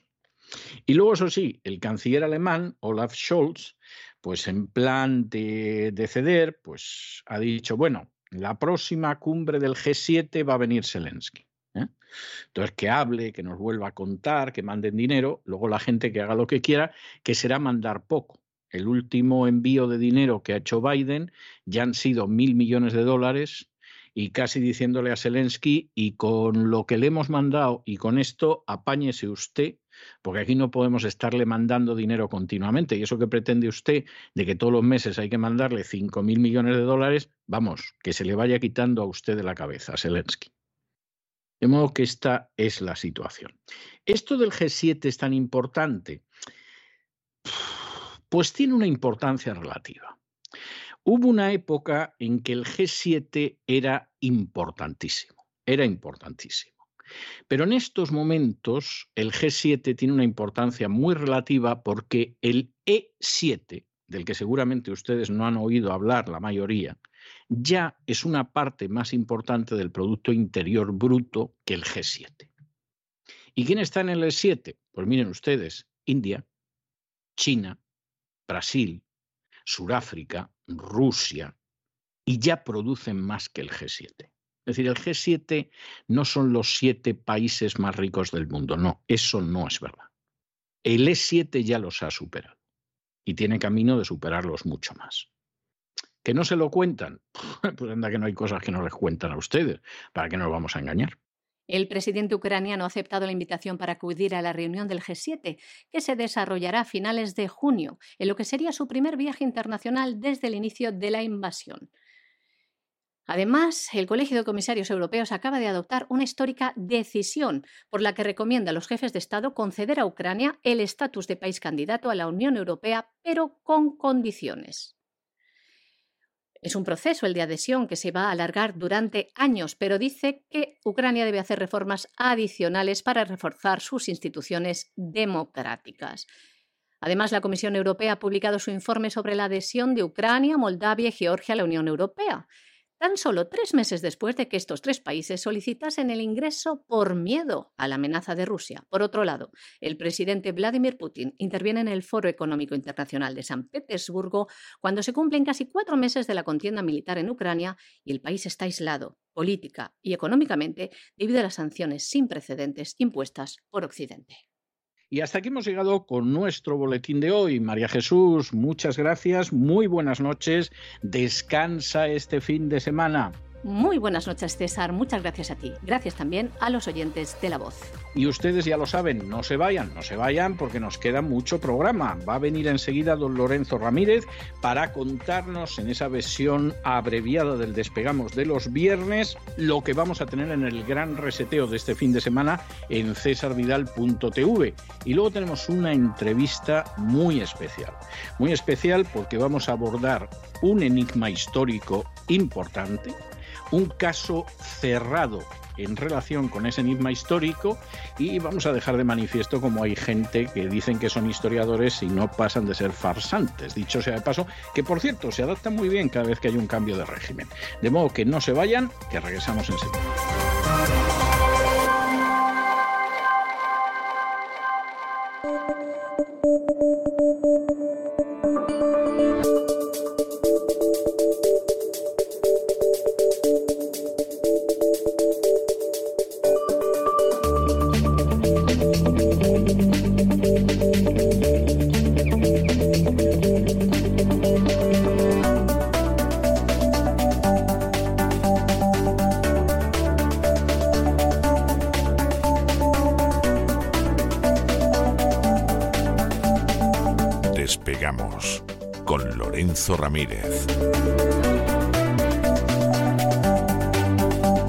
Corremos raudos y veloces hacia nuestro avión, atravesamos el umbral, nos tiramos en plancha sobre los asientos, nos abrochamos los cinturones,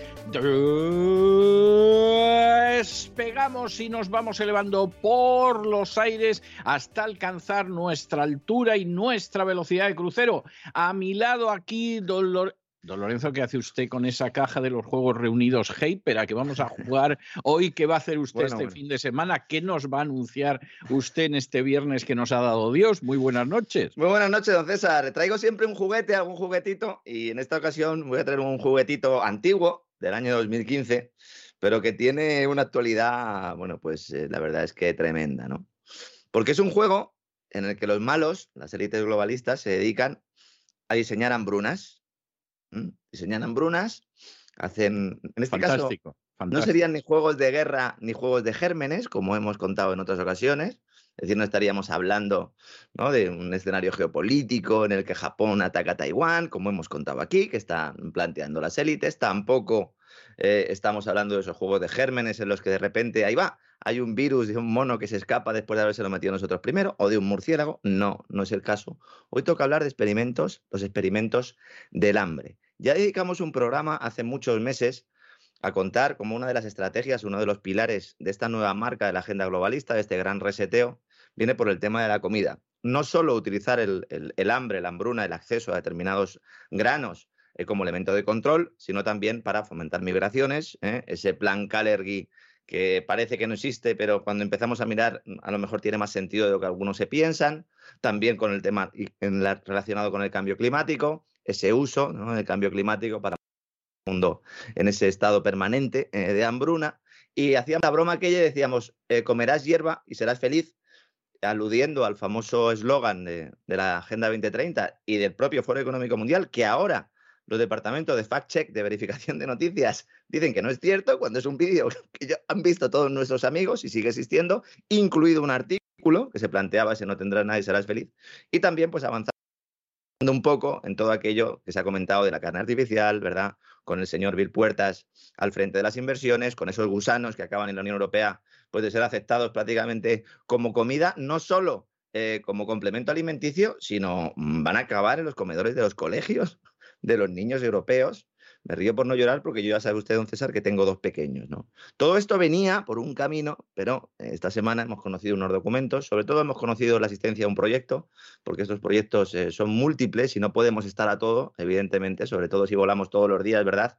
Analizando la actualidad económica. Y Nicolás Laje me puso sobre la pista Nicolás Laje, que tiene también un, canal, recomiendo que sigan, también hace, hace buenos programas, me puso sobre la pista de un experimento de guerra que se llama Food Chain Reaction, reacción de cadena de comida, juego de seguridad alimentaria mundial que mañana vamos a destapar, vamos a desvelar. Desafortunadamente, buena parte de la documentación que vamos mañana a mostrar no la van a poder eh, conseguir nuestros amigos en Internet, normal, a lo mejor ya tenemos que empezar a pensar en crear una especie de servidor para subir algunos documentos que van a ser importantes porque están siendo eliminados. De hecho, la página web de este juego de guerra está eliminada. ¿eh? Lo que pasa es que, bueno, tenemos nuestros recursos y hemos conseguido los documentos no solo los documentos de las conclusiones, que eso mm, se hizo más o menos, eh, em, se difundió más o menos, se hizo más o menos público en el año 2016, cuando todavía no sabíamos que todo esto iba hacia adelante, sino también las características concretas de ese juego, los escenarios concretos que se plantean en un juego que va del año 2020 al 2030, don César, que tiene 65 jugadores, que tiene una célula de adjudicación y un grupo de control que los maneja como si fuera un juego de rol, con escenarios varios, emigración, catástrofes. Algo pasa en Rusia, algo pasa en Ucrania, algo pasa en el Sahel, algo pasa con Marruecos. Fíjese. Sí, sí, sí, sí. Fíjese. Yo iba leyéndolo y de, verdad eh, he tenido que hacer un esfuerzo, eh, por resumir, porque hay muchas, muchas circunstancias ahí y sobre todo muchos pequeños mensajes, pero cuando uno sabe leer y ya lleva mucho tiempo leyendo la documentación de esta gentuza, porque es lo que son, hablando en, plata, ¿no? Decimos que son nuestros amigos, pero son nuestros principales enemigos, ya uno va viendo por dónde van los tiros. Esto tiene una ventaja, es que después del programa de mañana, nuestros queridos suscriptores en cesarvidal.tv podrán anticipar algunos de los movimientos que se van a producir o cuando se produzcan verán que estaban planeados. Y luego una segunda derivada si esto ya está planeado en determinados juegos de guerra, debería haber soluciones, ¿no? Para que eso no se produzca. Pues no, lo que hay son soluciones a posteriori después de que se produzca. Y vamos a contar cuáles son esas soluciones, cuál es esa agenda que nos van a intentar vender, que como siempre digo, pues no tiene por qué salir adelante. De hecho, están desesperados en, y por eso están apretando el acelerador hasta el 2030, pero que bueno, que de alguna manera, pues sí, lo sufrimos en nuestras carnes y tenemos que conocerlo y estar eh, sobre todo seguros, como digo, de quiénes son nuestros enemigos para encima no entregarles la cuchara, don César. Efectivamente, porque ya es el remate, vamos.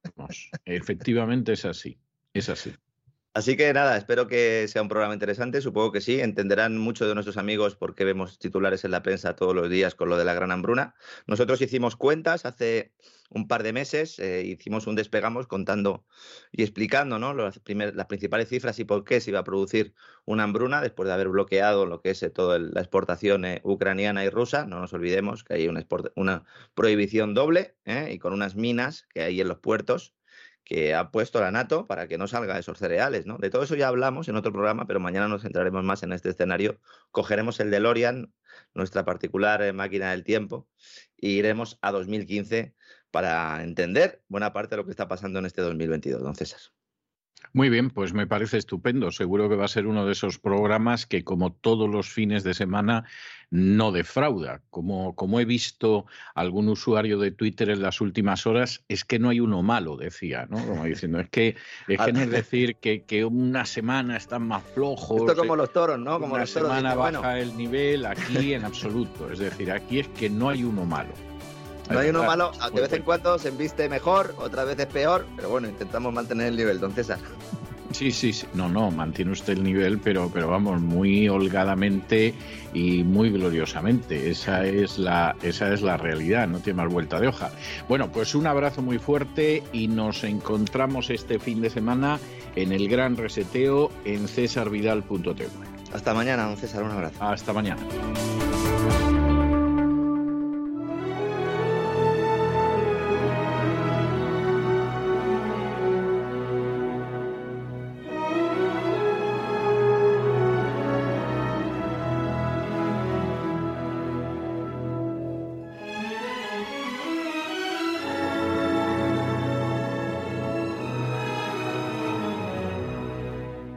Candilejas, Teatro y Espectáculo con César Vidal.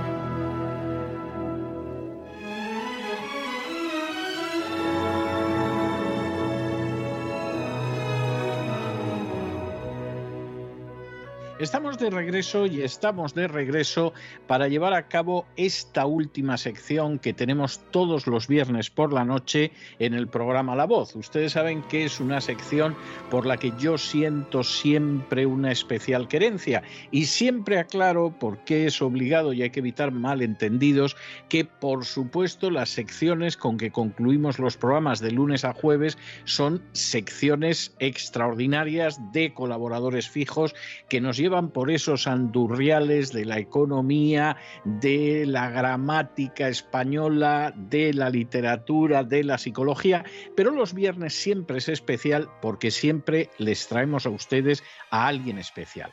A veces es una persona enormemente conocida a escala internacional, porque a lo mejor en su día ganó un Oscar o porque es una gran figura del ballet o de la ópera internacionales. A veces es gente excepcional, pero que no es tan conocida, es conocida a lo mejor en una nación concreta, en una región concreta. Pero siempre es gente de verdad que merece la pena conocerlos, que merece la pena acercarse a su obra, que merece la pena profundizar en aquello que aportan desde alguna perspectiva cultural a la vivencia común. Es el caso de, de, nuestro invitado de esta noche. Y es el caso porque ha escrito un libro extraordinariamente sugestivo, documentado, sólido, interesante, sobre uno de esos episodios enigmáticos de tantos que hubo en torno a la Guerra Civil Española de 1936 a 1939. Nos estamos refiriendo a la muerte general Amado Balmes.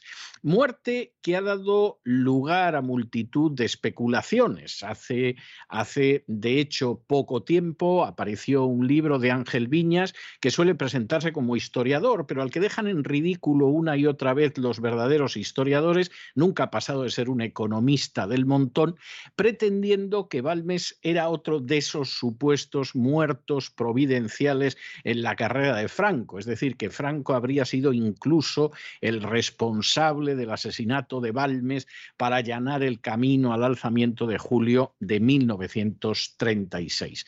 Debemos a nuestro invitado de hoy un análisis, yo me atrevería a decir que el primer análisis con rigor y con seriedad sobre la muerte del general Balmes, sobre el papel que hubiera podido representar Balmes en el alzamiento de julio del 36 y también sobre lo que es la seriedad histórica, en muchas ocasiones llevada en andas por jóvenes, jovencísimos historiadores, frente a aquellos que se han convertido en propagandistas de mitos y que pretenden tener la verdad oficial. Les estoy hablando a ustedes de Moisés Domínguez Núñez y de un libro absolutamente extraordinario sobre la muerte del general Amado Balmes. Eh, don Moisés, muy buenas noches, muy bienvenido. Buenas noches, César.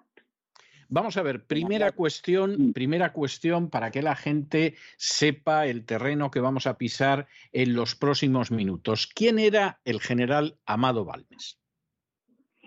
Vamos a ver, Amado Balmes, igual que, el general Franco, igual que otros eh, militares de la época, era un africanista, curtido en mil batallas en el protectorado marroquí y que por cuestiones familiares fue, fue a vivir a, Las Palmas a principios de 1936, con lo que ello supuso para el principio de, ese año, todavía no estaba planteado lo que era el alzamiento nacional.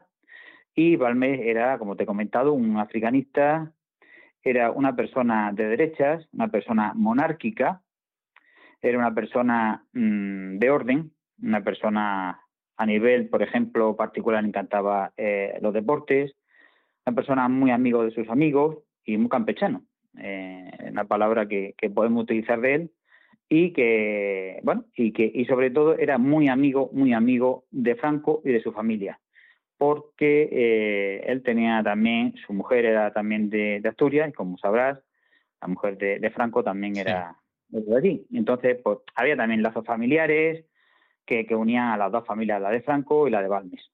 Entonces, pues e-, ese era, digamos, el perfil de, Balmes. el perfil de Balmes. Eh, ¿Qué papel eh, representa Balmes, que por cierto, además, como muy bien adelantaba, pues estuvo en la guerra del Rif al mando de varias unidades, era eso que se llama a veces con desprecio africanista eh, sin querer recordar que, por ejemplo, los grandes militares eh, de los aliados en el frente occidental durante la Primera Guerra Mundial, todos fueron africanistas, es decir, era gente que se había curtido en África, tanto en el caso de Gran Bretaña como de Italia, como de Francia, pero en el caso español se dice con un cierto desprecio, olvidando el contexto internacional.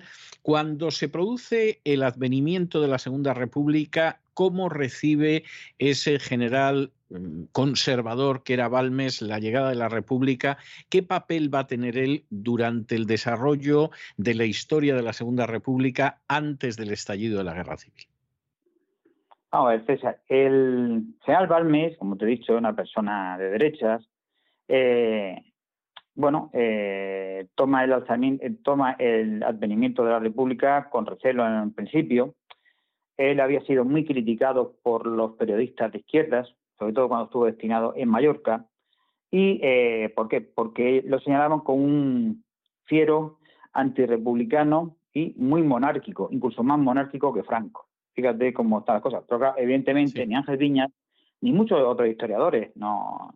Eh, por ejemplo, Ricardo de la Cierva le, ocupa dos, dos páginas en la figura de Senal Balmes. Es decir, de un lado, de otro, el caso es que el Senal Balmes ha pasado desapercibido hasta que este señor, el economista, lo saca a la palestra el caso. Eh, Balmes, al principio de, la República, es receloso, él eh, toma unos contactos con generalmente militares mucho más jóvenes que él, los tenientes, que, tenientes capitanes que había allí en Las Palmas, pues estaba destinado a Las Palmas, y va recogiendo información de las personas que él considera rojas. ¿eh? Va haciendo un listado de personas que él considera que son, digamos, peligrosas para, incluso para la República, porque era, era monárquico, pero era, era fiel a la República en el sentido de que él pues era un guardián de, de, la, de, la, legislación entonces. Sí, Entonces, pues eh, pues incluso cuando son las elecciones de febrero del 36, eh, monta unas guardias especiales en, su destino porque teme que su, su donde, donde él está, el, el cuartel donde está durmiendo con su familia, eh, fue, fuera tomado incluso por las turbas de, del Frente Popular. Es decir, mm, eso está todo documentado en mi libro, en un libro anterior también que escribí, que es En busca de General Balmes, está todo documentado. Lo que pasa es que, que, no se ha querido investigar la figura de Balmes y se ha quedado en la anécdota, sobre todo en la anécdota de que eh, el relato lo estaba escribiendo Ángel Viñas, el economista, como tú bien dices. ¿Qué, qué papel juega, si es que llega a jugar algún papel, el general Balmes cuando tiene lugar la Revolución de Octubre. Es decir, cuando en octubre de 1934 fuerzas de lo que luego sería el Frente Popular se alzan en armas contra el gobierno de la Segunda República, que era un gobierno de centro derecha. Eh, revolución que es sofocada con bastante rapidez en toda España, pero en Asturias, sin embargo, se va a prolongar durante varias semanas en una especie de primer capítulo de lo que sería la guerra civil un año y medio más tarde aproximadamente. ¿Qué papel tiene, si es que tiene alguno, el general Balmes en relación con esa revolución de octubre del 34? Pues eh, muy bien traído esta, esta nota histórica que, que que, me expresan, ¿no? Porque realmente Balmes tuvo un papel mm, privilegiado en este en la Revolución Asturiana. Te he comentado los lazos que, unían a las familias de Franco y de Balmes y de, Balmes, sí, y tuvo un papel esencial, vamos. Eh, él fue uno de los, de los que eh, echó abajo la Revolución de Asturias y eso nunca se lo perdonaron las izquierdas. Es decir, nunca los, partidos de izquierda eh, le perdonaron esto a Balmes y fue señalado constantemente por haber sido uno de los, ellos decían carniceros de Asturias, ¿no? Pues toda esta gente siempre eh, habla de carniceros y, se olvida de, lo que ellos hicieron, ¿no? Pero realmente Balme es un papel predominante en, la sofocación de la revolución asturiana y eso los partidos de izquierda lo tomaron, tomaron nota y, bueno, y, ahí estuvo Balmes, que era una persona, como te he comentado antes, una persona de orden, una persona, un militar Mm, muy, muy prestigioso, has comentado también. En Francia era muy respetado, es decir, africanista sí, pero muy respetado, sobre todo eh, en Francia la figura de Palmera era muy, muy importante porque había sido eh, había estado en, la aviación, había, había estado como ministro de, bueno, de, aviación y demás durante la República y era una persona muy, muy, muy eh, respetada a, este nivel, ¿no? Entonces, bueno, en, Asturias realmente eh, fue una, uno de los generales, mm, digamos, que, que permitió que el orden volviera a reinar en el Principado, sí. Hay una cuestión que yo creo que seguramente nuestros oyentes tienen que estar preguntándose en estos momentos.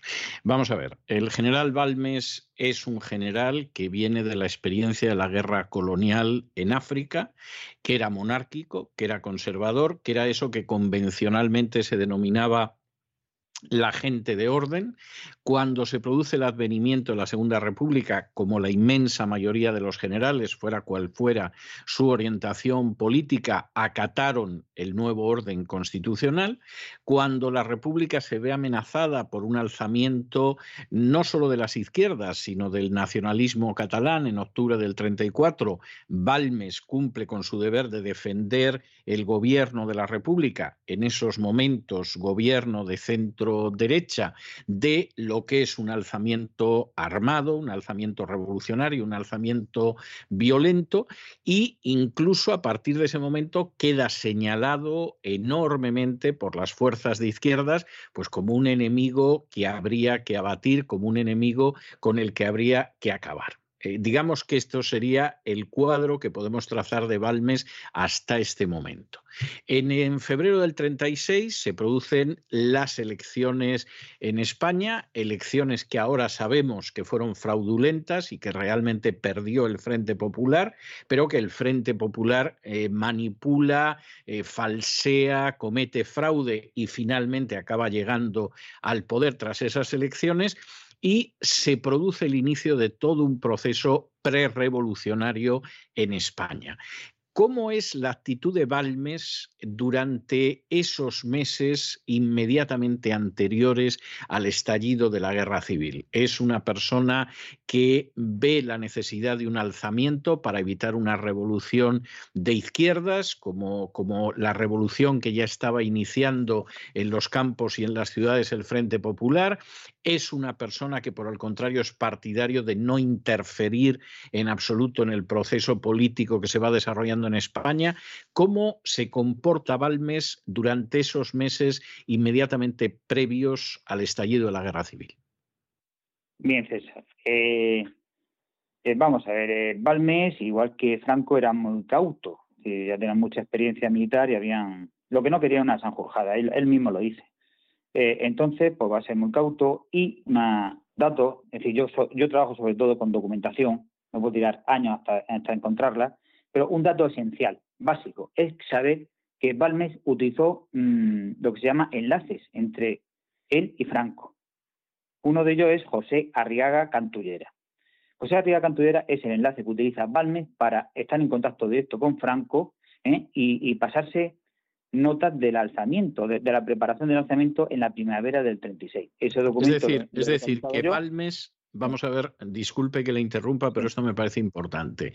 Es decir, que usted tiene constancia documental y publicada de que Balmes es uno de los generales que mantiene comunicación con Franco previa al alzamiento del 36.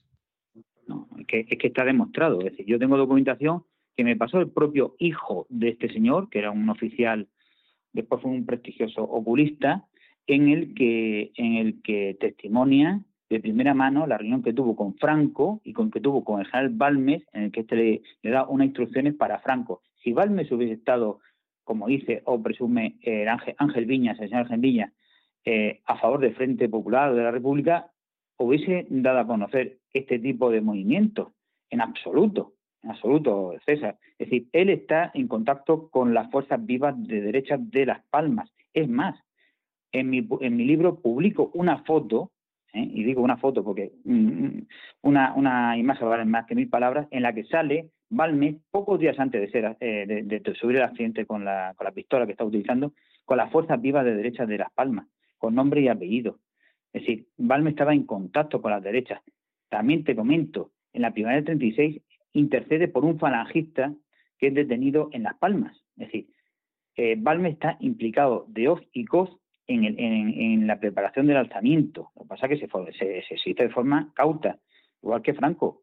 Es decir, lo único, hasta ahora no habían sido documentos, pero los documentos están y yo los he publicado. Bien, siguiente cuestión, porque esto es enormemente importante. Yo creo que la trayectoria de Balmes, se esté o no se esté de acuerdo con ella, es una trayectoria muy coherente desde todos los puntos de vista y además en absoluto aislada. Es la trayectoria que va a tener el mismo Franco, es la trayectoria que va a tener Mola, es la trayectoria de Keipo de Llano, es la trayectoria de multitud de generales y, por supuesto, de oficiales y de civiles. Eh, en ese sentido, yo diría que tiene paralelos muy muy obvios en la gente que se suma al alzamiento. Llega el 16 de julio del 36, es decir, justo el día anterior de cuando tiene que producirse el alzamiento en el África española.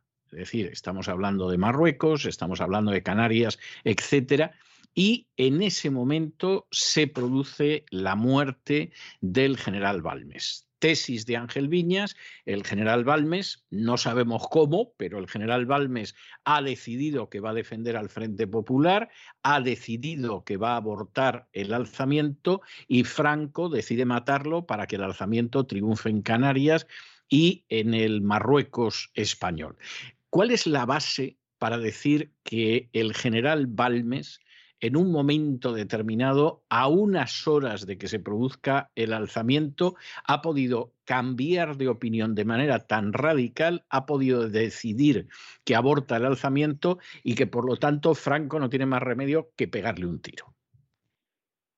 Pues esa, yo nunca, de la documentación que yo he, manejado, incluso he hablado con la hija del general, Julita Balmes, con la documentación que yo he manejado, no hay un solo documento ni un solo documento, de verdad, César. Y he estado buscándolo, llevo ya con el caso más de 10 años, en el que Balmes esté a favor del Frente Popular. Ni uno solo. Es decir, mm, es todos los, documentos, informes, dossiers que yo, que yo he manejado y han sido muchos, eh, eh, más de 17 o 18 kilos de documentos. El otro día un personaje me criticaba porque había escrito sobre Balmes y de, pues, ¿cuánto tiene usted de Balmes? Yo, lo, yo lo digo en, kilos, no en documentos, es decir, una carretilla de documentos. Entonces, el tema, eh, Balmes no hay un solo documento. Eh, es más, eh, César, el señor mm, que, que estuvo con él cuando se pega el tiro, que era su ayudante, Manuel Díaz Escudero, yo pongo nombre y apellidos a ese escudero, eh, testifica antes de 17 de julio, que fue un accidente.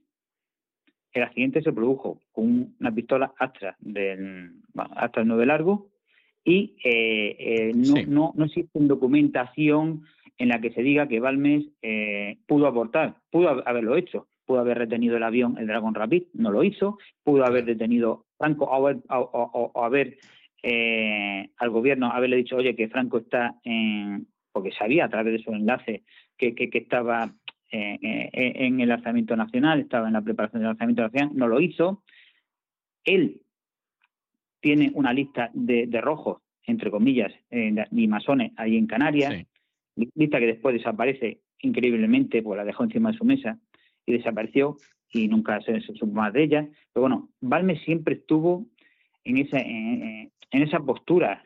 Es decir, es que a veces la, línea recta es la, eh, eh, digamos, la, distancia más corta, ¿no? Es decir, tenemos que saber que, que, que, Balmes pudo haber tenido un accidente y lo tuvo, y yo lo acredito con la documentación. Otra cosa es que después vengan los evangelistas de la verdad, a me entiende, los guardametas de, de, lo, de, lo correcto, a, a, decirnos lo que está bien y lo que está mal.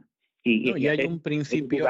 Y, hacer una, una novela histórica, pues ya, ya no es historia, son novelas históricas en la que se dice que Balme eh, era el, poco más que, la ley del defensor de la República, en absoluto. Yo tengo documentos y hasta que no me digan y me traigan documentos en contra, la famosa EPRE que utiliza el señor Ángel Viña, yo mantendré esto a capa y espada. Seré pequeño, pero desde luego David ganó a Goliat.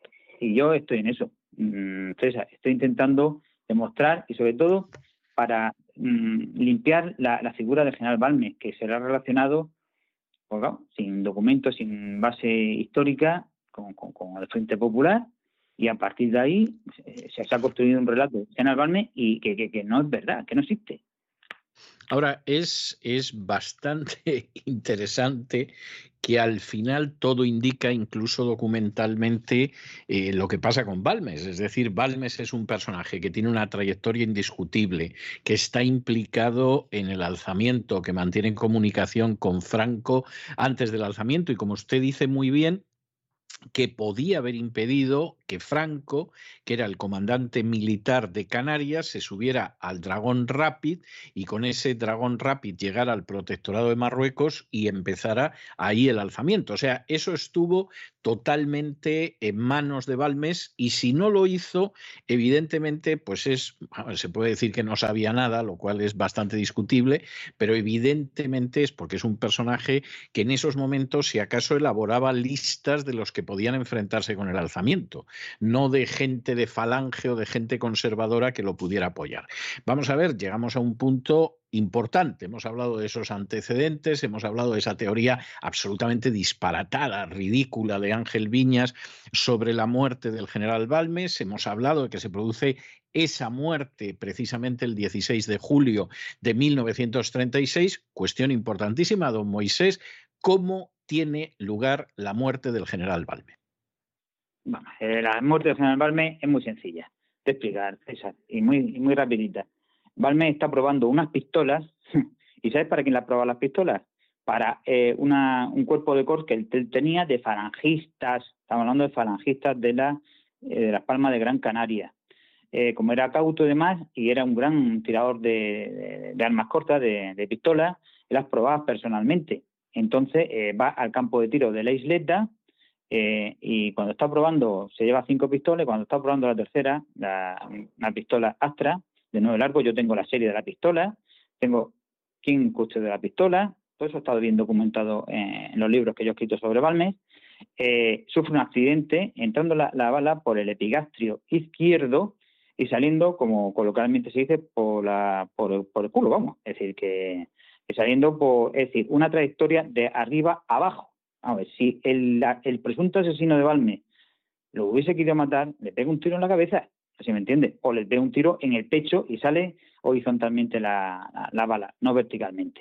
Entonces, eh, eh, yo he contactado con, con peritos médicos, he contactado con incluso con balísticos, con, con, gente de la policía, de la Guardia Civil y demás, y me dicen, Moisés, los accidentes con las pistolas suceden todos los días y el más experto de, la, de que maneja armas tiene este tipo de, de accidentes por increíble que parezca. Y por la trayectoria misma de la bala, uno de ellos me dijo, Balmen murió estando sentado, estaba cuando estaba eh, intentando desencasquillar el arma que, llevaba, que portaba, estaba sentado. Por eso, eh, al producirse el accidente del arma, eh, la bala entra.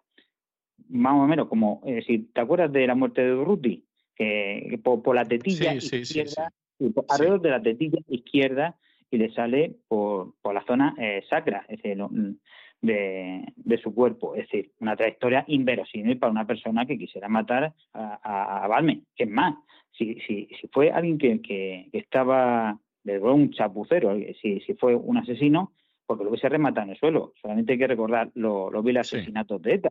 Vamos, sí, sí. si a Balme se le quiere matar, no se le deja dos horas eh, agonizando y pudiendo hablar con todo aquel que se le acercaba. Claro. ¿Se me entiende? Es que, que, es que la teoría del asesinato no hay por dónde cogerla. Y he tenido que ser yo, a través de documentación inédita, que, que el señor Viña no había localizado en su vida, el que en el Digenper, sobre todo, está el expediente de la viuda de Balmes y nos explica con pedos y señales, con testimonios, con testigos, todo lo que pasó sobre todo mm, Pinto de la Rosa, que, estaba allí también en Las Palmas, también lo cuenta muy bien. Pero bueno, alrededor de, la muerte de Balmes, pues testificaron unos 20 oficiales, tenientes, tenientes, capitanes, y su propio, y sobre todo la, declaración del propio ayudante que iba con él, que antes de el 17, pues se le toma declaración el día 16, recordemos que eh, estaba vigente la República Española el día 16, eh, dice con pelos y señales lo que le pasa a Balmes. Y no hay nada más. Es decir, todo lo que se escriba después son elucubraciones, son fantasías, son pues, novelas, novelas históricas que, pintan muy bien y después en un personaje tan grotesco como Viña, que tiene la mala costumbre de, insultar, de, bueno, pues con palabras groseras, palabras hirientes, ¿eh? a todo aquel que no sea su, su acólito. Es decir, él trata a los demás como enemigos, no como. Si los trata como si fuesen un, personaje que, que, que, mm, que, en la época franquista eh, pues bueno, pues tuvo bastante relevancia, eso es, eh, también lo pongo aquí en mi libro, la trayectoria franquista de, Valme, de, Viñas, y que medró muy bien en, la, en la España de Franco, y bueno, y a todo el que no comulga con su con sus tesis, pues lo tacha poco o menos de, de, un hora de un loco que, que no sabe de historia y que el único que está en posesión de la verdad es él. Bueno, pues yo, sí, no, no, Ángel teoría conspiranoica que él hace, ¿eh? esas teorías conspiranoicas, porque no solamente en este caso, porque en este caso, yo me centro en este caso porque es un ejemplo, es decir, es un caso concreto, un caso pequeño dentro de la guerra civil, que él ha magnificado. Bueno, recordemos que, que si no es por Ángel Viña, ¿quién se acuerda de, de, Amado Balme? Yo creo que, como te he dicho, Ricardo de la Sierra le dedicó dos, dos, páginas y poco más. Bueno, pues él ha permitido que, que otros pues nos, nos dediquemos a estudiar en el caso en profundidad y que yo creo que lo dejemos en evidencia. Yo no sabré, mm, yo soy un investigador histórico y quiero que la verdad se sepa para dignificar la figura de Balmes, sobre todo por su hija, que siempre defendió que eh, su padre era un fiel amigo de Franco, incluso traigo aquí una carta escrita por ella en la que ella siempre defendió que su padre había muerto en un accidente con un arma. Vamos, si es que está todo documentado, lo único que hay que ir a la fuente no, yo no, tengo, yo no tengo ninguna duda. Hace pocos años estuvimos entrevistando a Lucas Molina, que había escrito en colaboración con otro joven historiador un libro donde dejaba de manifiesto que las apreciaciones de Ángel Viñas sobre la ayuda extranjera recibida por los bandos en la guerra civil era un absoluto disparate, pero además un absoluto disparate que se podía desmentir fácilmente porque existe la documentación. Y por supuesto, Ángel Viñas procura no responder y cuando respondes de manera insultante, yo no sé si porque a lo mejor abriga una cierta mala conciencia por haber sido una persona que medró extraordinariamente dentro del aparato estatal del franquismo en una época en que había que jurar las leyes del movimiento, las leyes fundamentales del movimiento, y el señor Viñas las juró como por otro lado hicieron de funcionarios. ¿no? Pero quiero decir que es una persona que en ese sentido parece que está dedicando la segunda parte de su vida a intentar desculpabilizarse, si es que tuvo culpa en aquel momento, que yo lo ignoro, de lo que hizo durante la primera parte de su vida. Yo confieso que mi desengaño con Ángel Viñas se produjo ya en los años 80 en que yo estaba trabajando con documentación alemana para libros que luego aparecerían a inicios de los años 90 y leí un libro que se ha incensado mucho pero que está lleno de los errores más garrafales que es el famoso libro de la Alemania nazi el 18 de julio que publicó Alianza Editorial. Y entonces yo iba comprobando datos que Ángel Viñas consigna en, en ese libro y eran totalmente erróneos equivocadísimos, disparatados. Entonces yo lo iba viendo y decía, pero este hombre, ¿de dónde ha sacado esto? Es más, eh, yo había examinado la documentación alemana en algunos casos y yo decía, pero si, no dice esto ni por aproximación, incluso dice lo contrario. Y yo a partir de ese momento le perdí cualquier tipo de respeto académico, personal es otra cuestión, pero cualquier tipo de respeto académico a Ángel Viñas. O sea, llegué a la conclusión de que era una persona que ya sabe lo que va a encontrar y lo acaba encontrando y por supuesto nadie le va a disuadir de que eso es un disparate porque él ha decidido pues eso, que al general Balmes, que era conservador, que reprimió la revolución del 34 en Asturias y que tuvo conversaciones con Franco para ir al alzamiento del 36, pues él ha decidido que Franco lo mató. Y como ha decidido eso, pues evidentemente no va a permitir que los hechos, la documentación ni nada sólido impida sus elucubraciones y sus delirios, porque esto no sería ni una novela histórica, es decir, una novela histórica por lo menos tiene un cierto engarce con, con la realidad, ¿no? que no es el caso este, a diferencia de lo que sucede en, en esas dos obras de Moisés Domínguez Núñez. Hay una del año 2015 que es En busca del general Balmes, que la hemos mencionado antes, esto lo publicó en su día Hispania Editores y era un intento de recuperar la figura de Balmes y, establecer cómo se produjo la muerte. ¿Cuál es el título y cuál es la editorial de este nuevo libro que ha publicado Moisés Domínguez Núñez sobre la muerte trágica del general Balmes? Pues César, se llama General Amado Balmes, caso cerrado, y lo publica SN Editores. Bueno, pues me parece, me parece estupendo. Yo creo que el título pocas veces habrá podido ser más acertado, porque evidentemente este es un caso cerrado y además es uno de esos estudios que cubre ciertamente un hueco, cubre ciertamente un hueco, porque como muy bien ha mencionado don Moisés en un par de ocasiones a lo largo de la entrevista, es de esos personajes que tienen un papel sin duda en lo que es la guerra civil, eh, en este caso en los antecedentes, muere apenas unas horas antes del estallido de la guerra civil, que el papel está clarísimamente definido en uno de los bandos, como pasó con otros muchos personajes, y que sin embargo con lo que nos encontramos pues es con el hecho de que, bueno, pues eh, no nos vamos a, engañar aquí, eh, lo que sucede es que no puede sumarse a ese alzamiento porque se produce la muerte, pero la muerte es una muerte accidental y al respecto no hay que darle tampoco muchas vueltas a cómo se produjo la muerte porque es obvio, salvo que de pronto decidas que lo asesinaron y que además lo habrían asesinado de la manera más rara, viendo el trayecto de la bala, viendo cómo murió esta persona, viendo cómo además no lo remataron, sino que lo dejaron horas hasta que murió. Eh, algo lógico en el caso de un accidente, absolutamente impensable en el caso de un asesinato o de una ejecución. Y más además a mí esto me parece bastante claro cuando se produjeron casos al estallar el alzamiento en que se detuvo oficiales, en que incluso se les fusiló, etcétera. Y, desde luego lo que no se organizó fue una cosa rara como la que pretende el economista Viñas. Don Moisés, yo tengo que darle las gracias por estos minutos que nos ha brindado usted contándonos la historia del general Balmes, recuperando al general Balmes y debo decirle que en otro tiempo, cuando estas entrevistas tenían lugar pues vis a vis en un estudio, yo tenía la costumbre, eh, pues para manifestar la gratitud que sentía hacia gente que como usted ha tenido la paciencia y la gentileza de someterse a la batería de preguntas, pues yo tenía la costumbre de regalarles uno de mis libros dedicado siempre haciendo la salvedad de que no estaban obligados a leerlo, pero como una pequeña muestra de gratitud. Esto ahora en el ciberespacio es absolutamente imposible y yo les tengo que dejar con una melodía.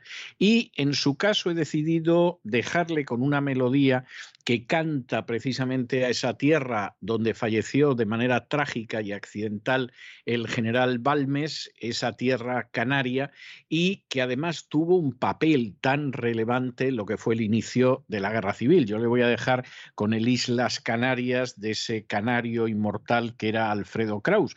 Y en fin, espero que no se limite usted a estudiar al general Balmes ni a darle los morros a Ángel Viñas, cosa que está a la altura de cualquier historiador medianamente riguroso, sino que siga usted profundizando en el terreno de la investigación histórica y produciendo frutos tan sazonados como este libro que nos habla de un caso cerrado en relación con la muerte del general Balmes. Muchísimas gracias, don Moisés, y hasta siempre. Muchas gracias a vosotros.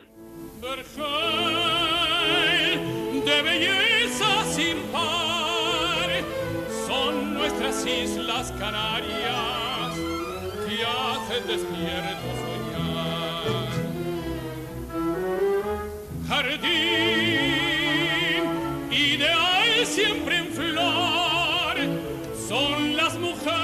con esta hermosa, vigorosa canción dedicada al archipiélago de las Canarias y cantada por esa voz prodigiosa que cada año suena mejor, que era la de Alfredo Kraus, hemos llegado al final de nuestra singladura de hoy del programa La Voz. Esperamos que lo hayan pasado bien, que se hayan entretenido, que hayan aprendido un par de cosillas útiles y los emplazamos para el lunes de la semana que viene, Dios mediante, en el mismo lugar y a la misma hora. Y como siempre, nos despedimos con una despedida sureña. God bless you. Que Dios los bendiga.